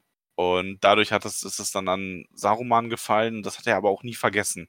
Also, dass er eigentlich nur die zweite Wahl ist, hinter Gandalf. Ein bisschen, ja. Also er ist zwar Mhm. irgendwie so der Anführer, aber Gandalf gilt halt auch als einer der weisesten der Maya selber. Ähm, wurde auch nur auf das Drängen eines Valar hin überhaupt auf diese Mission geschickt. Gandalf wollte zuerst eigentlich gar nicht, weil er sich vor Sauron gefürchtet hat. Und das war dann so, ja, gerade deswegen musst du gehen. Ähm, genau, also Gandalf ist so ein bisschen der, der da so rein, der eigentlich gar nicht die Führung haben will. Und deswegen kriegt das immer alles Saruman ab. Was mich dann auch noch verwundert hat, äh, er verspottet ihn ja so ein bisschen, weil er nur Gandalf der Graue ist. Mhm. Und Gandalf nennt ihn dann ja Saruman den Weißen. Ja. Und, und ähm, dieses Bunte, was er sagt, dass seine, seine, seine Robe, die er trägt, dass die so bunt schimmert und Saruman nennt sich irgendwie selbst auch der Ringschmied und all diese Sachen, das ist so, so viele Informationen, das sind zwei, drei Sätze oder irgendwie sowas, aber das kommt mir so wichtig vor, weil bei bunt muss ich dann gleich wieder dran denken, es gab die, es gibt die weiß, äh, den, den weißen, grauen, braunen, blauen Magier irgendwie und dass das mit bunt zusammenspielt und Ringe sind ja eh eine große Sache in Mittelerde. Also man kann durch den Ring, den Saruman trägt, Saruman trägt ja auch einen Ring, davon ausgehen, dass Saruman, der die Ringkunde so sehr erforscht hat, versucht hat, selber einen Ring für sich zu schmieden, beziehungsweise es auch getan hat. Ah, okay, ja. Welche Macht er ihm jetzt verleiht, ist ungewiss. Genauso aber wie mit diesem Gewand. Er sieht sich nicht mehr als Saruman der Weiße, er sieht sich als Saruman der Vielfarbige, der alle Farben vereint, weil er alles Wissen haben will. Er sagt ja auch selber, äh, Weiß ist gut für den Anfang, aber das äh, weiße Pergament kann beschrieben und das weiße Licht gebrochen werden. Ähm, woraufhin Gandalf einen Satz sagt, der auch fast meine, mein Lieblingszitat gewesen, oder beziehungsweise Lieblingszitat ist es vielleicht sogar, aber fast meine Lieblingsstelle geworden wäre, wo Gandalf sagt, dass ähm, wer etwas zerbricht, um herauszufinden, wie es zu funktioniert, verlässt den Pfad der Weisheit. Ach, Gandalf ist schon echt ein sehr weiser Mann. Gandalf teilt aus, was Weisheit angeht. Der, Ja, auf jeden Fall. der droppt die Wisdom Bombs rechts und links teilweise. ähm, ja, er bezeichnet ja auch Radagast als vogelbändiger und einfältigen Narr. Ja, das ist so der Moment, wo er sich zu erkennen gibt, Gandalf, du bleibst jetzt hier, du wirst dich jetzt ausruhen, ich kümmere mich jetzt um diese Dinge. Und nach dieser Unterhaltung versucht er dann aber auch nochmal, wie du sagst, ihn zu verführen, ihn ähm, aufzuklären, die Tage der Altvorderen sind vorbei. Er ist dann sogar in einem Moment wirklich sehr freundlich, sagt Gandalf, mein Freund und Helfer. Seine Argumentation ist ja quasi, dass er sagt, wir können Sauron nicht besiegen, wir müssen uns ihm anschließen, das Leid, was dabei angerichtet wird, beklagen, aber dann müssen wir, die wir ja eigentlich die klügsten sind, anfangen, Sauron zu lenken. Oder, wenn wir es schaffen, nehmen wir uns sogar den Ring und wir werden die Herrscher und werden Ordnung in diese Welt bringen. Aber Max, ein Ring passt nicht auf zwei Finger. Ja, das ist tatsächlich, also ich finde das auch, ähm, ich finde das wunderbar, dass äh, Gandalf im Grunde daraufhin dann einfach nur sagt, auch auf diese ganze lange Rede, so, ähm, ja, das hat er schon gehört aus den Abgesandten von Mordor, um äh, Unwissende zu täuschen. Also ermüde doch nicht meine Ohren. Ja, Und dann kommt Sauron mit diesem, ja, aber lass uns den Ring doch nehmen. Und da sagt er, was du gerade gesagt hast, nur eine Hand kann den Ring jeweils tragen, also spare es dir, äh, wir zu sagen. Und er hat, also Gandalf durchschaut Saruman tatsächlich komplett in dem Moment. Ähm, er sagt auch, du hast dich, du warst das Haupt des Rates, aber jetzt hast du dein wahres Gesicht gezeigt. Und dann ist auch keine Zeit mehr für Argumentation. Dann sagt Sauer, äh, Saruman einfach nur, gut, dann wirst du jetzt hier bleiben. Und er setzt Gandalf auf den Turm, auf die Zinnen und sagt, da bleibst du jetzt, bis ich Zeit habe, mich mit dir zu beschäftigen. Was ich mich noch gefragt habe bei Saruman jetzt, hat er sich völlig auf Saurons Seite schon geschlagen oder ist er eigentlich ein Opportunist? Nee, eigentlich, also Saruman spielt im Grunde ein doppeltes Spiel. Der will den Ring für sich. Der will das, der will kein Bittsteller Saurons sein. Der stellt sich zwar gerade so ein bisschen in seinen Dienst und arbeitet mit ihm zusammen, aber es wird sich auch noch deutlicher zeigen, der ist nicht darauf aus, dass Sauron hier der große Herrscher wird. Er möchte das für sich selber haben. Okay, weil er hebt ja auch eine eigene Armee aus. Das wird ja auch gesagt. Ja, dass, ja. ja und Gandalf steht da oben und bittere Tage sind ange angebrochen. Während er darauf hofft, dass Frodo, dass sein Brief Frodo rechtzeitig erreicht, was ja passiert, wie wir wissen. Ja, absoluter Tiefpunkt für Gandalf aktuell. Ja. Also da oben auf so einem ja. Turm sitzen und alles mit anschauen müssen. Und hier kommt die Stelle, wo wir uns an Frodos Traum erinnern müssen. Frodo Stimmt, hat ihn nämlich ja. gesehen in seinem Traum ein paar Kapitel zuvor. In der Ferne, wie er auf den Zinnen entlang geht. Wolfsgeheul in der Ferne, ja. den, den Mond im Rücken. Ja, stimmt. Also war, war es ein prophetischer Traum, den Frodo da hatte. Ja. Und äh, ja, Gandalf sagt natürlich auch, äh, er ist in einer sehr misslichen Lage und dass er das nicht gut erträgt, in diesem verräterischen Netz gefangen zu sein. Und es ist dann tatsächlich so was ganz Einfaches, dass äh, Sauron, äh, Sarumans Plan durchkreuzt, nämlich dass Radagast das macht, was Gandalf gesagt hat und diese Boten losgeschickt hat nach Ortank. Und das ist, der Bote ist in diesem Fall ähm, Gwaihir, der große sprechende Adler aus dem Norden. Und der ist natürlich, äh, also der ist, die Adler sind auch ganz eigene Wesen, über die können wir gerne auch mal noch ausführlicher sprechen. Ähm, da wird es noch genug Gelegenheit geben. Das sollten wir vielleicht nicht noch in diese Folge bringen.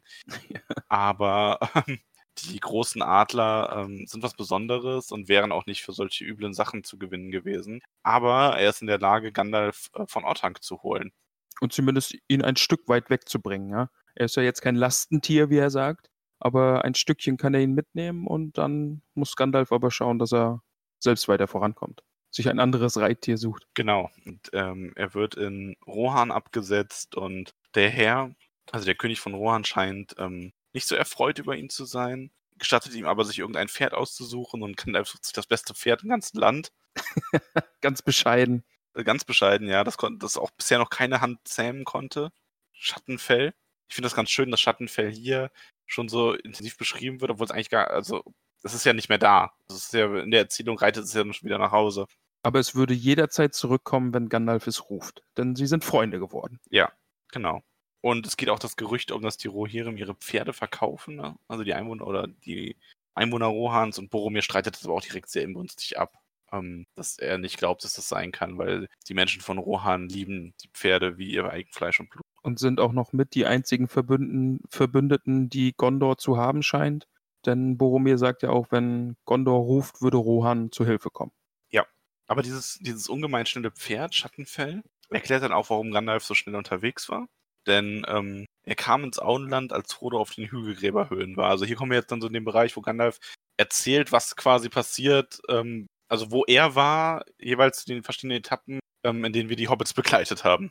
Finde ich dann aber auch nochmal spannend, also diese Perspektive von Gandalf dann, dass ja. er nach Kriegloch kommt und dieses aufgebrochene Haus sieht und dann in Bre auf äh, den guten Butterblümen trifft und also auch eine schöne Erzählung, das alles nochmal so ja. aus seiner Sicht nachzuerleben.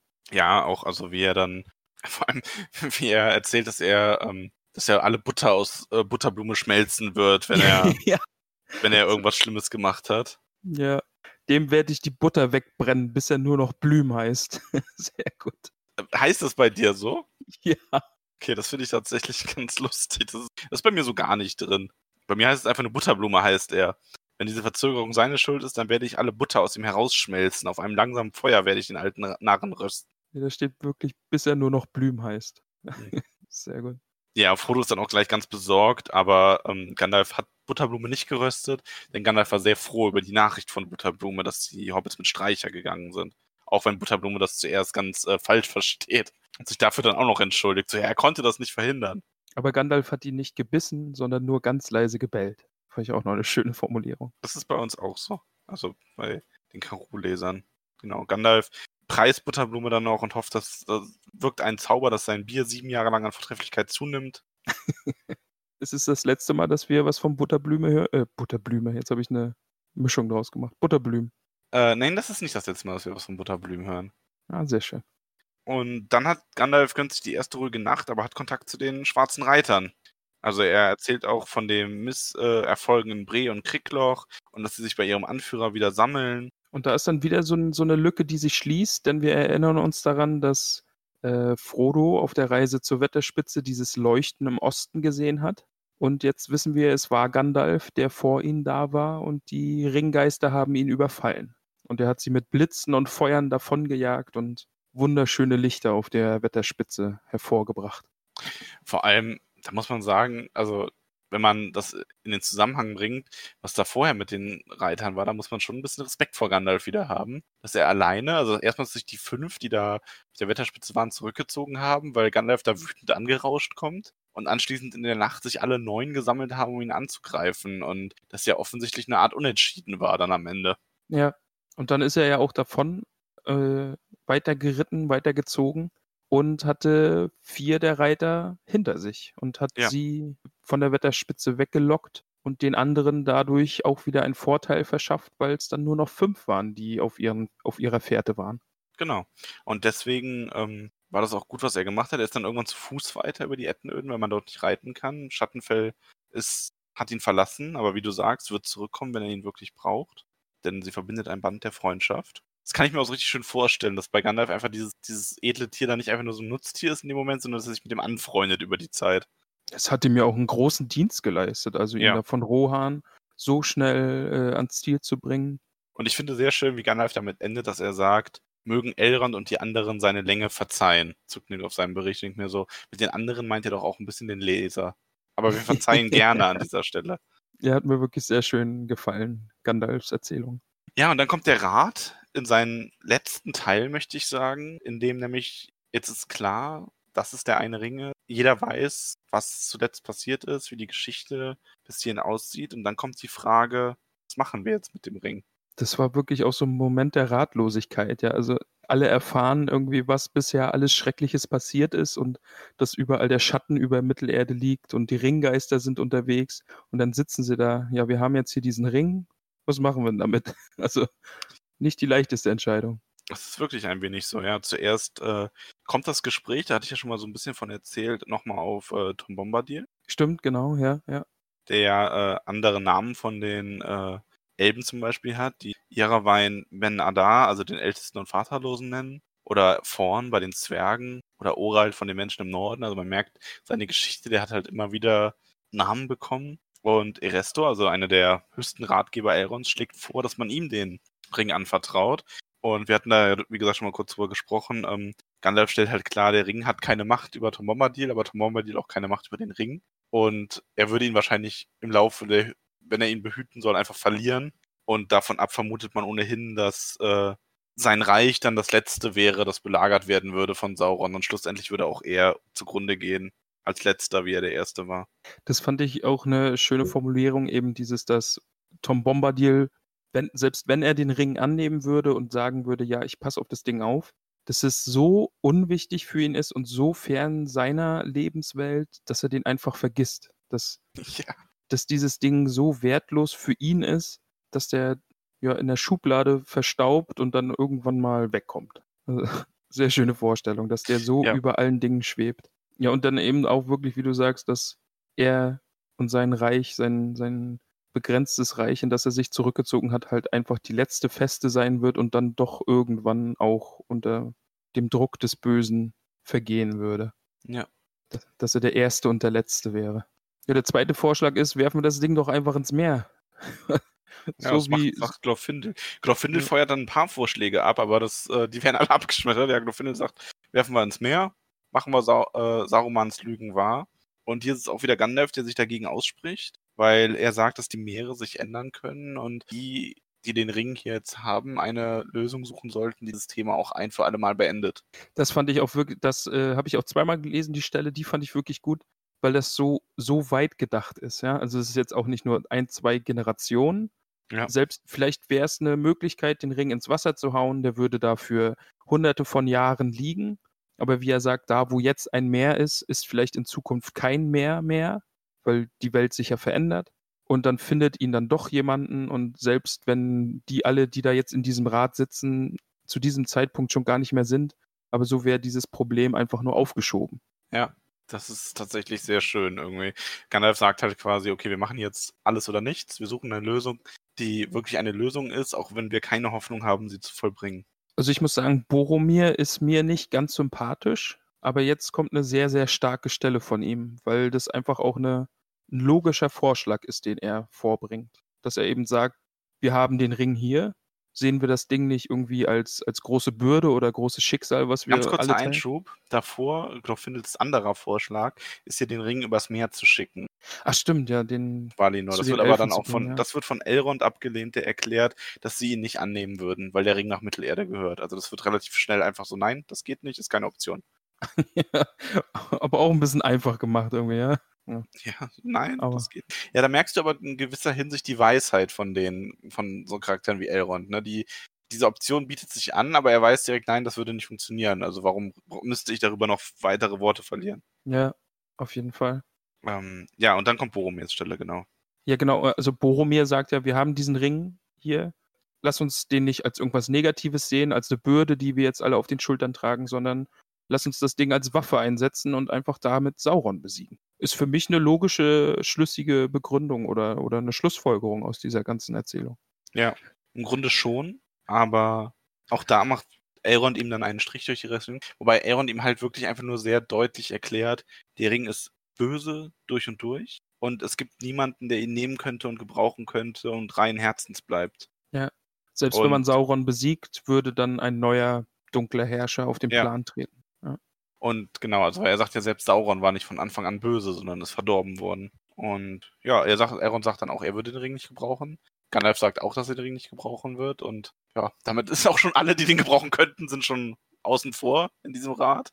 Das sind nämlich die einzigen beiden. Und damit ist das Thema dann auch im Grunde schon vorbei. Was ähm, Boromir sehr zerknirscht zurücklässt. Also er sagt halt, so sei es. Ähm, da müssen wir uns auf uns selbst verlassen und vielleicht auf das geborstene Schwert. Und er, Boromir provoziert Aragorn so, so ein bisschen, weil er sagt, wenn die Hand, die es führt, nicht nur ein Erbstück allein, sondern auch die Kraft der Könige der Menschen geerbt hat. Woraufhin Aragorn lediglich sagt, ja, wer weiß, aber eines Tages werden wir es auf die Probe stellen. Also er lässt sich da nicht darauf ein, da jetzt irgendwie äh, sich verbal äh, zu streiten, darum, ob sein Erbe gerechtfertigt ist. Ja, auf jeden Fall ein schöner Konflikt, der da aufgemacht wird zwischen zwei äh, Figuren. Das passt schon. Gloin kommt dann auch noch mit einem anderen Vorschlag, dass man ja die anderen Ringe gebrauchen könnte. Die neun sind verloren, die sieben auch, wenn Balin keinen gefunden hat in Moria, was allerdings auch Gandalf klarstellt, weil Gandalf kennt das Schicksal des letzten Zwergenrings und kann sagen, dass ihm der abgenommen wurde und auch in Feindeshand ist. Und Gloin kommt dann aber auf die drei Ringe der Elben zu sprechen und darauf wird keine richtige Antwort gegeben. Also Elrond sagt nur, dass über die nicht gesprochen wird und dass sie keine Waffen sind, also sie, sondern zum Heilen und ähnlichem erschaffen wurden. Und er sagt ja auch, dass die Ringe aktuell auch wirken, also dass sie schon was beitragen Ja. im Moment. Ja. Wird darauf nochmal eingegangen, was die Ringe machen? Glauben im Detail. Also nicht, ähm, im Grunde, es gibt bei Elrond, diese Magie des Orts kommt auch ein bisschen aus seinem Ring. Also der Ring hat halt eine gewisse Macht inne, die in Hochtal wohnt. Ähm, die anderen beiden Ringe, also ich weiß, was sie tun, aber ich will das jetzt auch noch nicht so vorwegnehmen. Ähm, wir können gerne mal noch mal ein bisschen Ringkunde machen. Okay. über ja. die verschiedenen Ringe.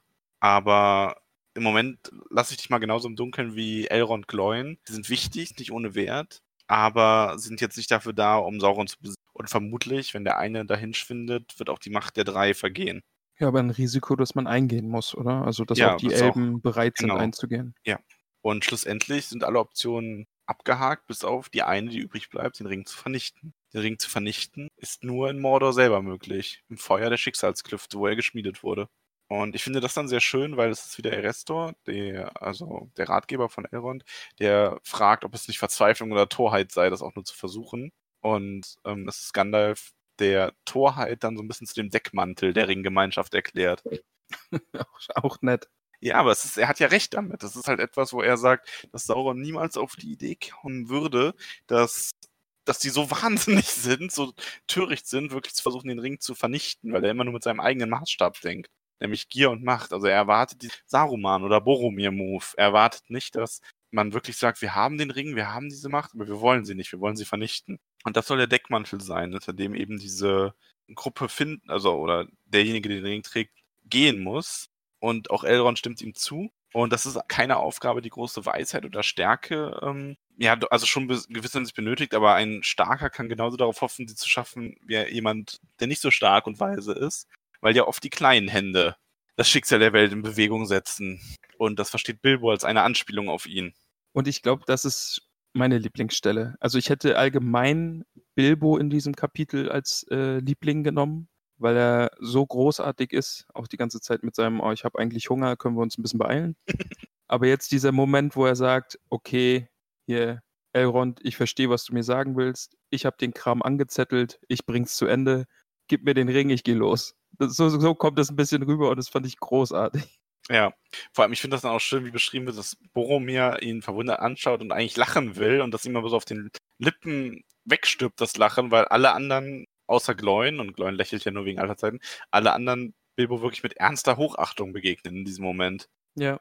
Auch wenn dann gesagt wird, nein, du hast es auch zum einen nicht angefangen, zum anderen bist du inzwischen zu alt, du bist Chronist, das muss jemand anderes machen. Er hat den Ring ja weitergegeben, ja. Ja. Und, und da, da dämmert's Frodo dann so ein bisschen, glaube ich. Ja, und Frodo sagt die berühmten Worte, äh, ich werde den Ring nehmen, obwohl ich den Weg nicht weiß. Und man merkt hier schon, dass es wirklich, Elrond ist ja sehr auch mit, mit Schicksal und Fügung und er sagt, ja, das, also er sieht das auch genauso, der widerspricht da nicht, so von wegen, ah, du bist doch nur ein kleiner Hobbit, ne? Sondern er sagt, ja, er glaubt, diese Aufgabe ist für dich bestimmt. Es ist Zeit, dass das, Vol äh, das Auenland-Volk sich erhebt. Es hätte zwar niemand, äh, ich finde auch den Satz sehr schön von Elrond, äh, oder die Sätze, wer von allen Weisen hätte das voraussehen können? Wenn sie wahrlich weise sind, warum sollten sie dann erwarten, es zu wissen, ehe die Stunde geschlagen hat? Das ist so ein bisschen dieser Unterschied für mich zwischen ein Charakter ist weise, indem ich als Autor dem einfach alles Wissen gebe, was er braucht, und er ist weise, indem er einfach tiefe Einsicht in gewisse Dinge und Prozesse in der Welt hat. Und eben auch mal weiß, wann er nichts weiß. Ja, also Elrond auf jeden Fall wirklich auch eine schöne Figur. Ja, aber dann, ich habe eigentlich gedacht, dass dann deine Lieblingsstelle kommt. Nämlich mit dem Schluss wirklich. Also es wird dann Ende vom Lied, Elrond stimmt Frodo zu, du nimmst den Ring, du gehst, selbst wenn wir hier die mächtigsten Elbenfürsten hätten, dein Platz wäre unter ihnen. Ich glaube, jeder kann sich denken, oder jeder, der uns jetzt die ganzen Folgen schon gehört hat und uns auf unserer Reise begleitet, weiß, dass ich diese Stelle zum Schluss liebe. Sie ist natürlich meine eigentliche Lieblingsstelle, aber ich kann nicht äh, alles Sam zuschieben. Oh, okay, ich verstehe. Ja, was passiert denn dann? Aber du willst ihn doch nicht etwa allein losschicken, Meister. Denn Sam, so wie er es schon mal gemacht hat, wir haben nämlich vergessen zu sagen, dass er am Anfang hinter den anderen lostrottet. Dann ist er mit Frodo äh, am Morgen aufgebrochen zu Bilbo und Gandalf. Und die sagen ja, nur Frodo ist eingeladen und Sam trott, trottet so ein bisschen hinter ihn her. Und jetzt wissen wir, wo er die ganze Zeit war, denn er hat sich mit auf den Rad geschlichen, saß in einer Ecke zusammengekauert, hat sich alles angehört. Niemand wusste, dass er da ist, aber jetzt muss er sagen, du kannst, äh, kannst Herrn Frodo doch nicht einfach allein losschicken. Und das heißt natürlich, ich gehe mit dir, Frodo. Ich bleib bei dir. Ja. Und er endet damit, dass er, das Kapitel endet dass er sagt, dass Herr Frodo ihm da eine, ihnen da eine schöne Suppe eingebrockt hat. Ja, da haben wir, was, haben wir uns was eingebrockt. Also ich finde auch Elrons Reaktion sehr äh, nett. Er lächelt da ja, ne? Ähm, sagt ja auch, also das ist, das ist ja tatsächlich auch aus, äh, aus dem Buch genauso übernommen für den Film. Zumindest dieser Satz, dass er sagt, es ist kaum möglich, euch zu trennen, auch wenn er zu einer geheimen Beratung eingeladen ist und du nicht. ja. Das ist ein sehr schöner Schluss, der auch nochmal so ein bisschen eine lustigere Moment setzt am Ende von einem doch recht ernsten Kapitel, in dem es um sehr viel Verantwortung und Geschehnisse und Pläne geht. Und damit ist es vorbei. Wir haben, wir haben das Monster besiegt. Wir haben dieses Kapitel wirklich bezwungen, ja. Ich hatte wirklich Respekt vor dieser Sache und äh, du hast da wirklich großartig durch dieses Kapitel geführt. Also danke dafür. Es war aber auch einfach sehr schön strukturiert. Also im Grunde macht ja Tolkien in dem Kapitel alles falsch, was man falsch machen kann als Autor.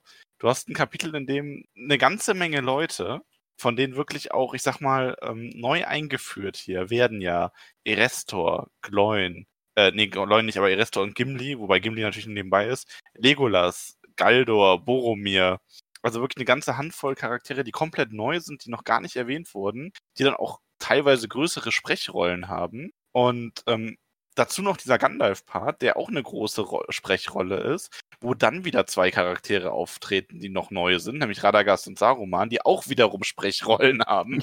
Ja. Ähm, Also es ist eigentlich ist es äh, ja Show Don't Tell umgekehrt. Eigentlich wurde nur erzählt. Ja, ja. Wir haben das längste Kapitel bisher, in dem die Leute in einer Reihe saßen und äh, erzählt haben, was so passiert. Und ich muss sagen, das ist dennoch, und damit kommen wir zu der Bewertung auch, es ist eins meiner Lieblingskapitel und kriegt von mir zehn haarige Hobbitfüße. Kann ich mich, glaube ich, eigentlich nur anschließen. Also es war beim Le also ich muss sagen, ich habe es einmal gelesen und ich habe mir jetzt auch das Hörbuch äh, geholt, einfach weil ich es nebenbei nochmal laufen haben musste. Ich musste es nochmal hören, weil so viel auf mich eingeprasselt ist. Und äh, die Lesestimme Gandalf, das Hörbuch ist ja eh grandios, was ich jetzt gemerkt habe. Ähm, aber ich muss auch, es ist wirklich so ein krasses Kapitel auf so vielen Ebenen. Einfach der Umfang ist monströs. Eben wie ich schon gesagt habe, die äh, einzelnen Erzählungen von Gloin und von Boromir einfach schon am Anfang, das wären äh, wäre Stoff für eigene Bücher, also eigene Romane, die man drüber schreiben könnte. Eben würde ich super gerne lesen, wie äh, der Sauron, äh, Saurons Bote bei den Zwergen immer wieder auftaucht und so. Und was Boromir auf seiner Reise vielleicht noch erlebt hat. Und, und der, die zweite Hälfte dann mit Gandalf und Saruman gefällt mir dann nochmal besser. Ja, kann ich auch nicht viel mehr dann zu sagen. Also es ist echt ein Monster von Kapitel. Ich hatte ein bisschen Respekt und ein bisschen Angst davor, dass wir das so überhaupt geschaukelt kriegen. Aber ich glaube, es ist uns ganz gut gelungen. Es ist eine sehr lange Folge geworden, aber wir hatten tatsächlich ja vorher schon Diskussion, ob wir zwei Folgen daraus machen. Haben ja. uns jetzt doch dagegen entschieden, haben eine Folge in Überlänge mal. Das muss dann einfach auch mal sein. Ja, das war eine gute Entscheidung, dass wir das jetzt so am Stück gemacht haben, weil das ist doch so viel Verbindung hin und her bei diesen ganzen Erzählsträngen und so. Ich denke auch, ja. Um, und so lang ist ja jetzt auch gar nicht geworden. Also das geht ja noch. Ja. Aber ich brauche eine Zahl von dir für die Ja, ich gebe auch, ich gebe auch 10. Also das auch ist 10, ein okay. beeindruckendes Kapitel, wirklich. Das finde ich spannend, also weil ähm, für einen Erstleser dann 10, weil ich war nämlich mir unsicher, ob man vielleicht als Erstleser nicht doch so eher 8 oder 9 gibt, weil es dann, weil es sehr, sehr gut ist, aber doch vielleicht ein bisschen zu viel. Aber ja, wie gesagt, ich finde es großartig. Das, äh, spannend übrigens bisher, wenn ich mir so die haarige Hobbit-Liste anschaue. Ähm, ich habe allgemein ein bisschen kritischer bewertet als du manche Sachen, aber wir haben beide Male ähm, die 10 gemeinsam vergeben, in Bre und jetzt in Bruchtal. Ja. Mal sehen, ob das äh, so weitergeht. Ja, ich bin gespannt, ja. Ja, aber wie gesagt, ich habe mich äh, auf das Kapitel auch versucht, noch vorzubereiten und habe auch noch viel hier und da gelesen, im Wiki gelesen und äh, Videos geguckt und so. Und ich merke total, wie es mich Zieht immer mehr, rein, ne? Ja, genau, ich wollte es gerade sagen, wie es mich total reinzieht. Weil, weil sich immer so wieder kleine Wege abzweigen, wie jetzt diese Entstehungsgeschichte der Zwerge, die wir vielleicht irgendwann nochmal besprechen können. Also sie ist ja jetzt nicht so lang, aber vielleicht kann man nochmal über die Zwerge an sich sprechen, ja. gerade auch Moria und so. Finde ich mega spannend. Also ich äh, kann, ich möchte nicht immer von Special-Folgen reden, weil da haben wir ja eh noch eine sie, sie wird irgendwann kommen. Ähm, aber man könnte zum Beispiel sowas wie die, ich habe auch gerade im Kopf gehabt, die, ähm, die Geschichte, wie die äh, Istari nach Mittelerde geschickt werden und so, das wäre eigentlich auch schön. Da gibt es nämlich auch noch ein bisschen Hintergrundgeschichte ähm, und die Verwerfungen, die Saruman mit Gandalf noch hatte und so als Vorgeschichte.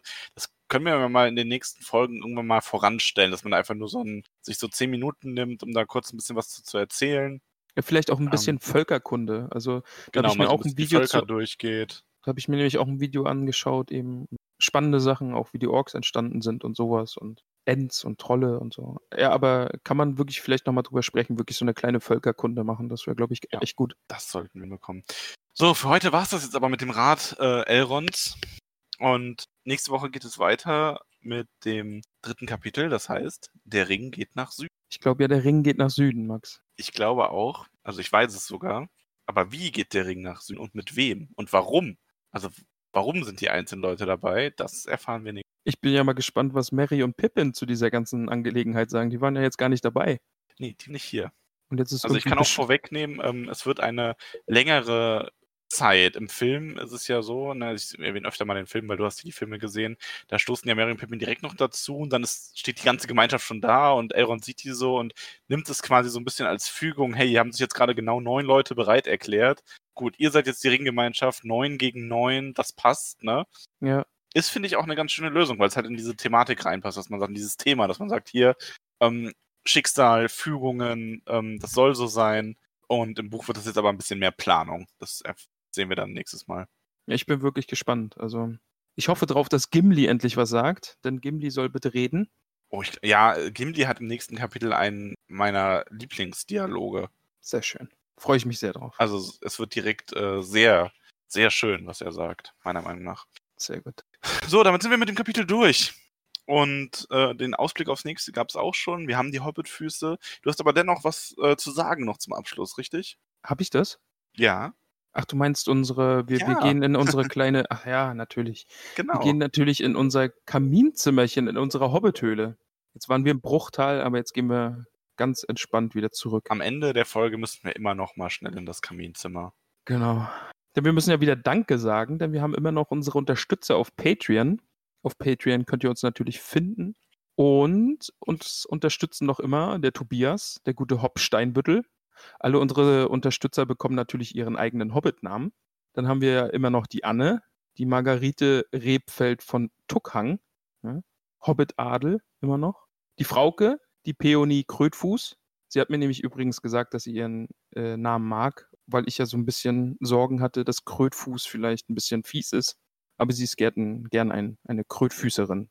Krötfußens. Und es ist jemand dazugekommen, Max. Ja, ich, ich weiß. Superfan zwar- Pia. Genau, unser. Superfan. Ja. Pia ist nämlich, Fun Fact, Pia ist nämlich die erste, die auf unseren Aufruf geantwortet hat. Jemanden, den wir beide nicht kennen, der nicht mit uns verwandt ist und der uns hört. Genau, also ihr seid natürlich alle Superfans, aber Pia ist superer rare. genau.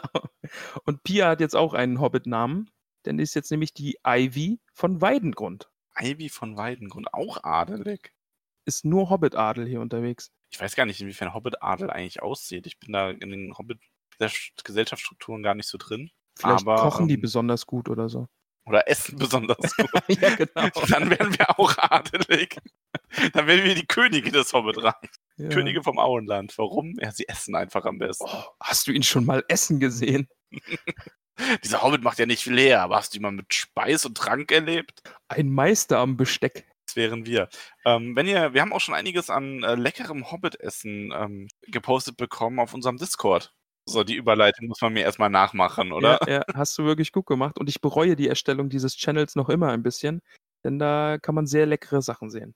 Kommt alle auf unseren Discord-Server. Ich werde heute auch noch was reinposten. Oh, ich bin Also, beziehungsweise, ne, also wenn ihr das hört, habe ich das schon längst. Ja.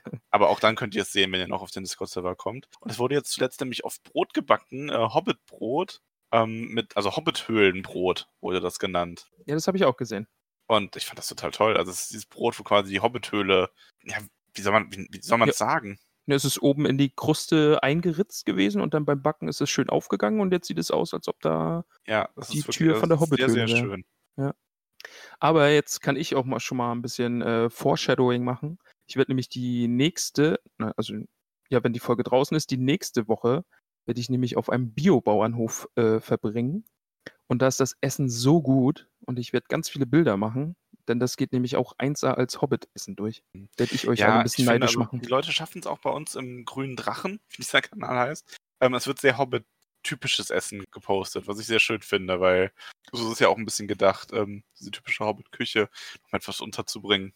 Also kommt, ihr seid herzlich eingeladen, kommt alle auf unseren Discord-Server. Ich finde die Runde da immer noch sehr, sehr nett und es wird sich angeregt unterhalten über dies und das und über der Herr der Ringe und unseren Podcast und alles. Eine sehr schöne Runde. Ja, wir laden euch herzlich. Und abschließend nochmal, denkt bitte dran, ja, heute ist nicht nur Podcast-Tag, heute ist auch Max Geburtstag und schickt ihm ganz viele Nachrichten, schickt ihm ganz viele Grüße, drückt überall auf Folgen und Daumen hoch und was Überall, egal was Überall. ihr seht. Ja. genau.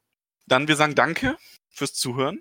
Wir hoffen, ihr hattet etwas Spaß. Danke, Und- dass du uns so schön durch das Kapitel geführt hast, Max. Es war mir eine Freude, wie immer. Mir auch. Dann hören wir uns wieder nächste Woche. Bis dahin, macht es gut. Tschüss.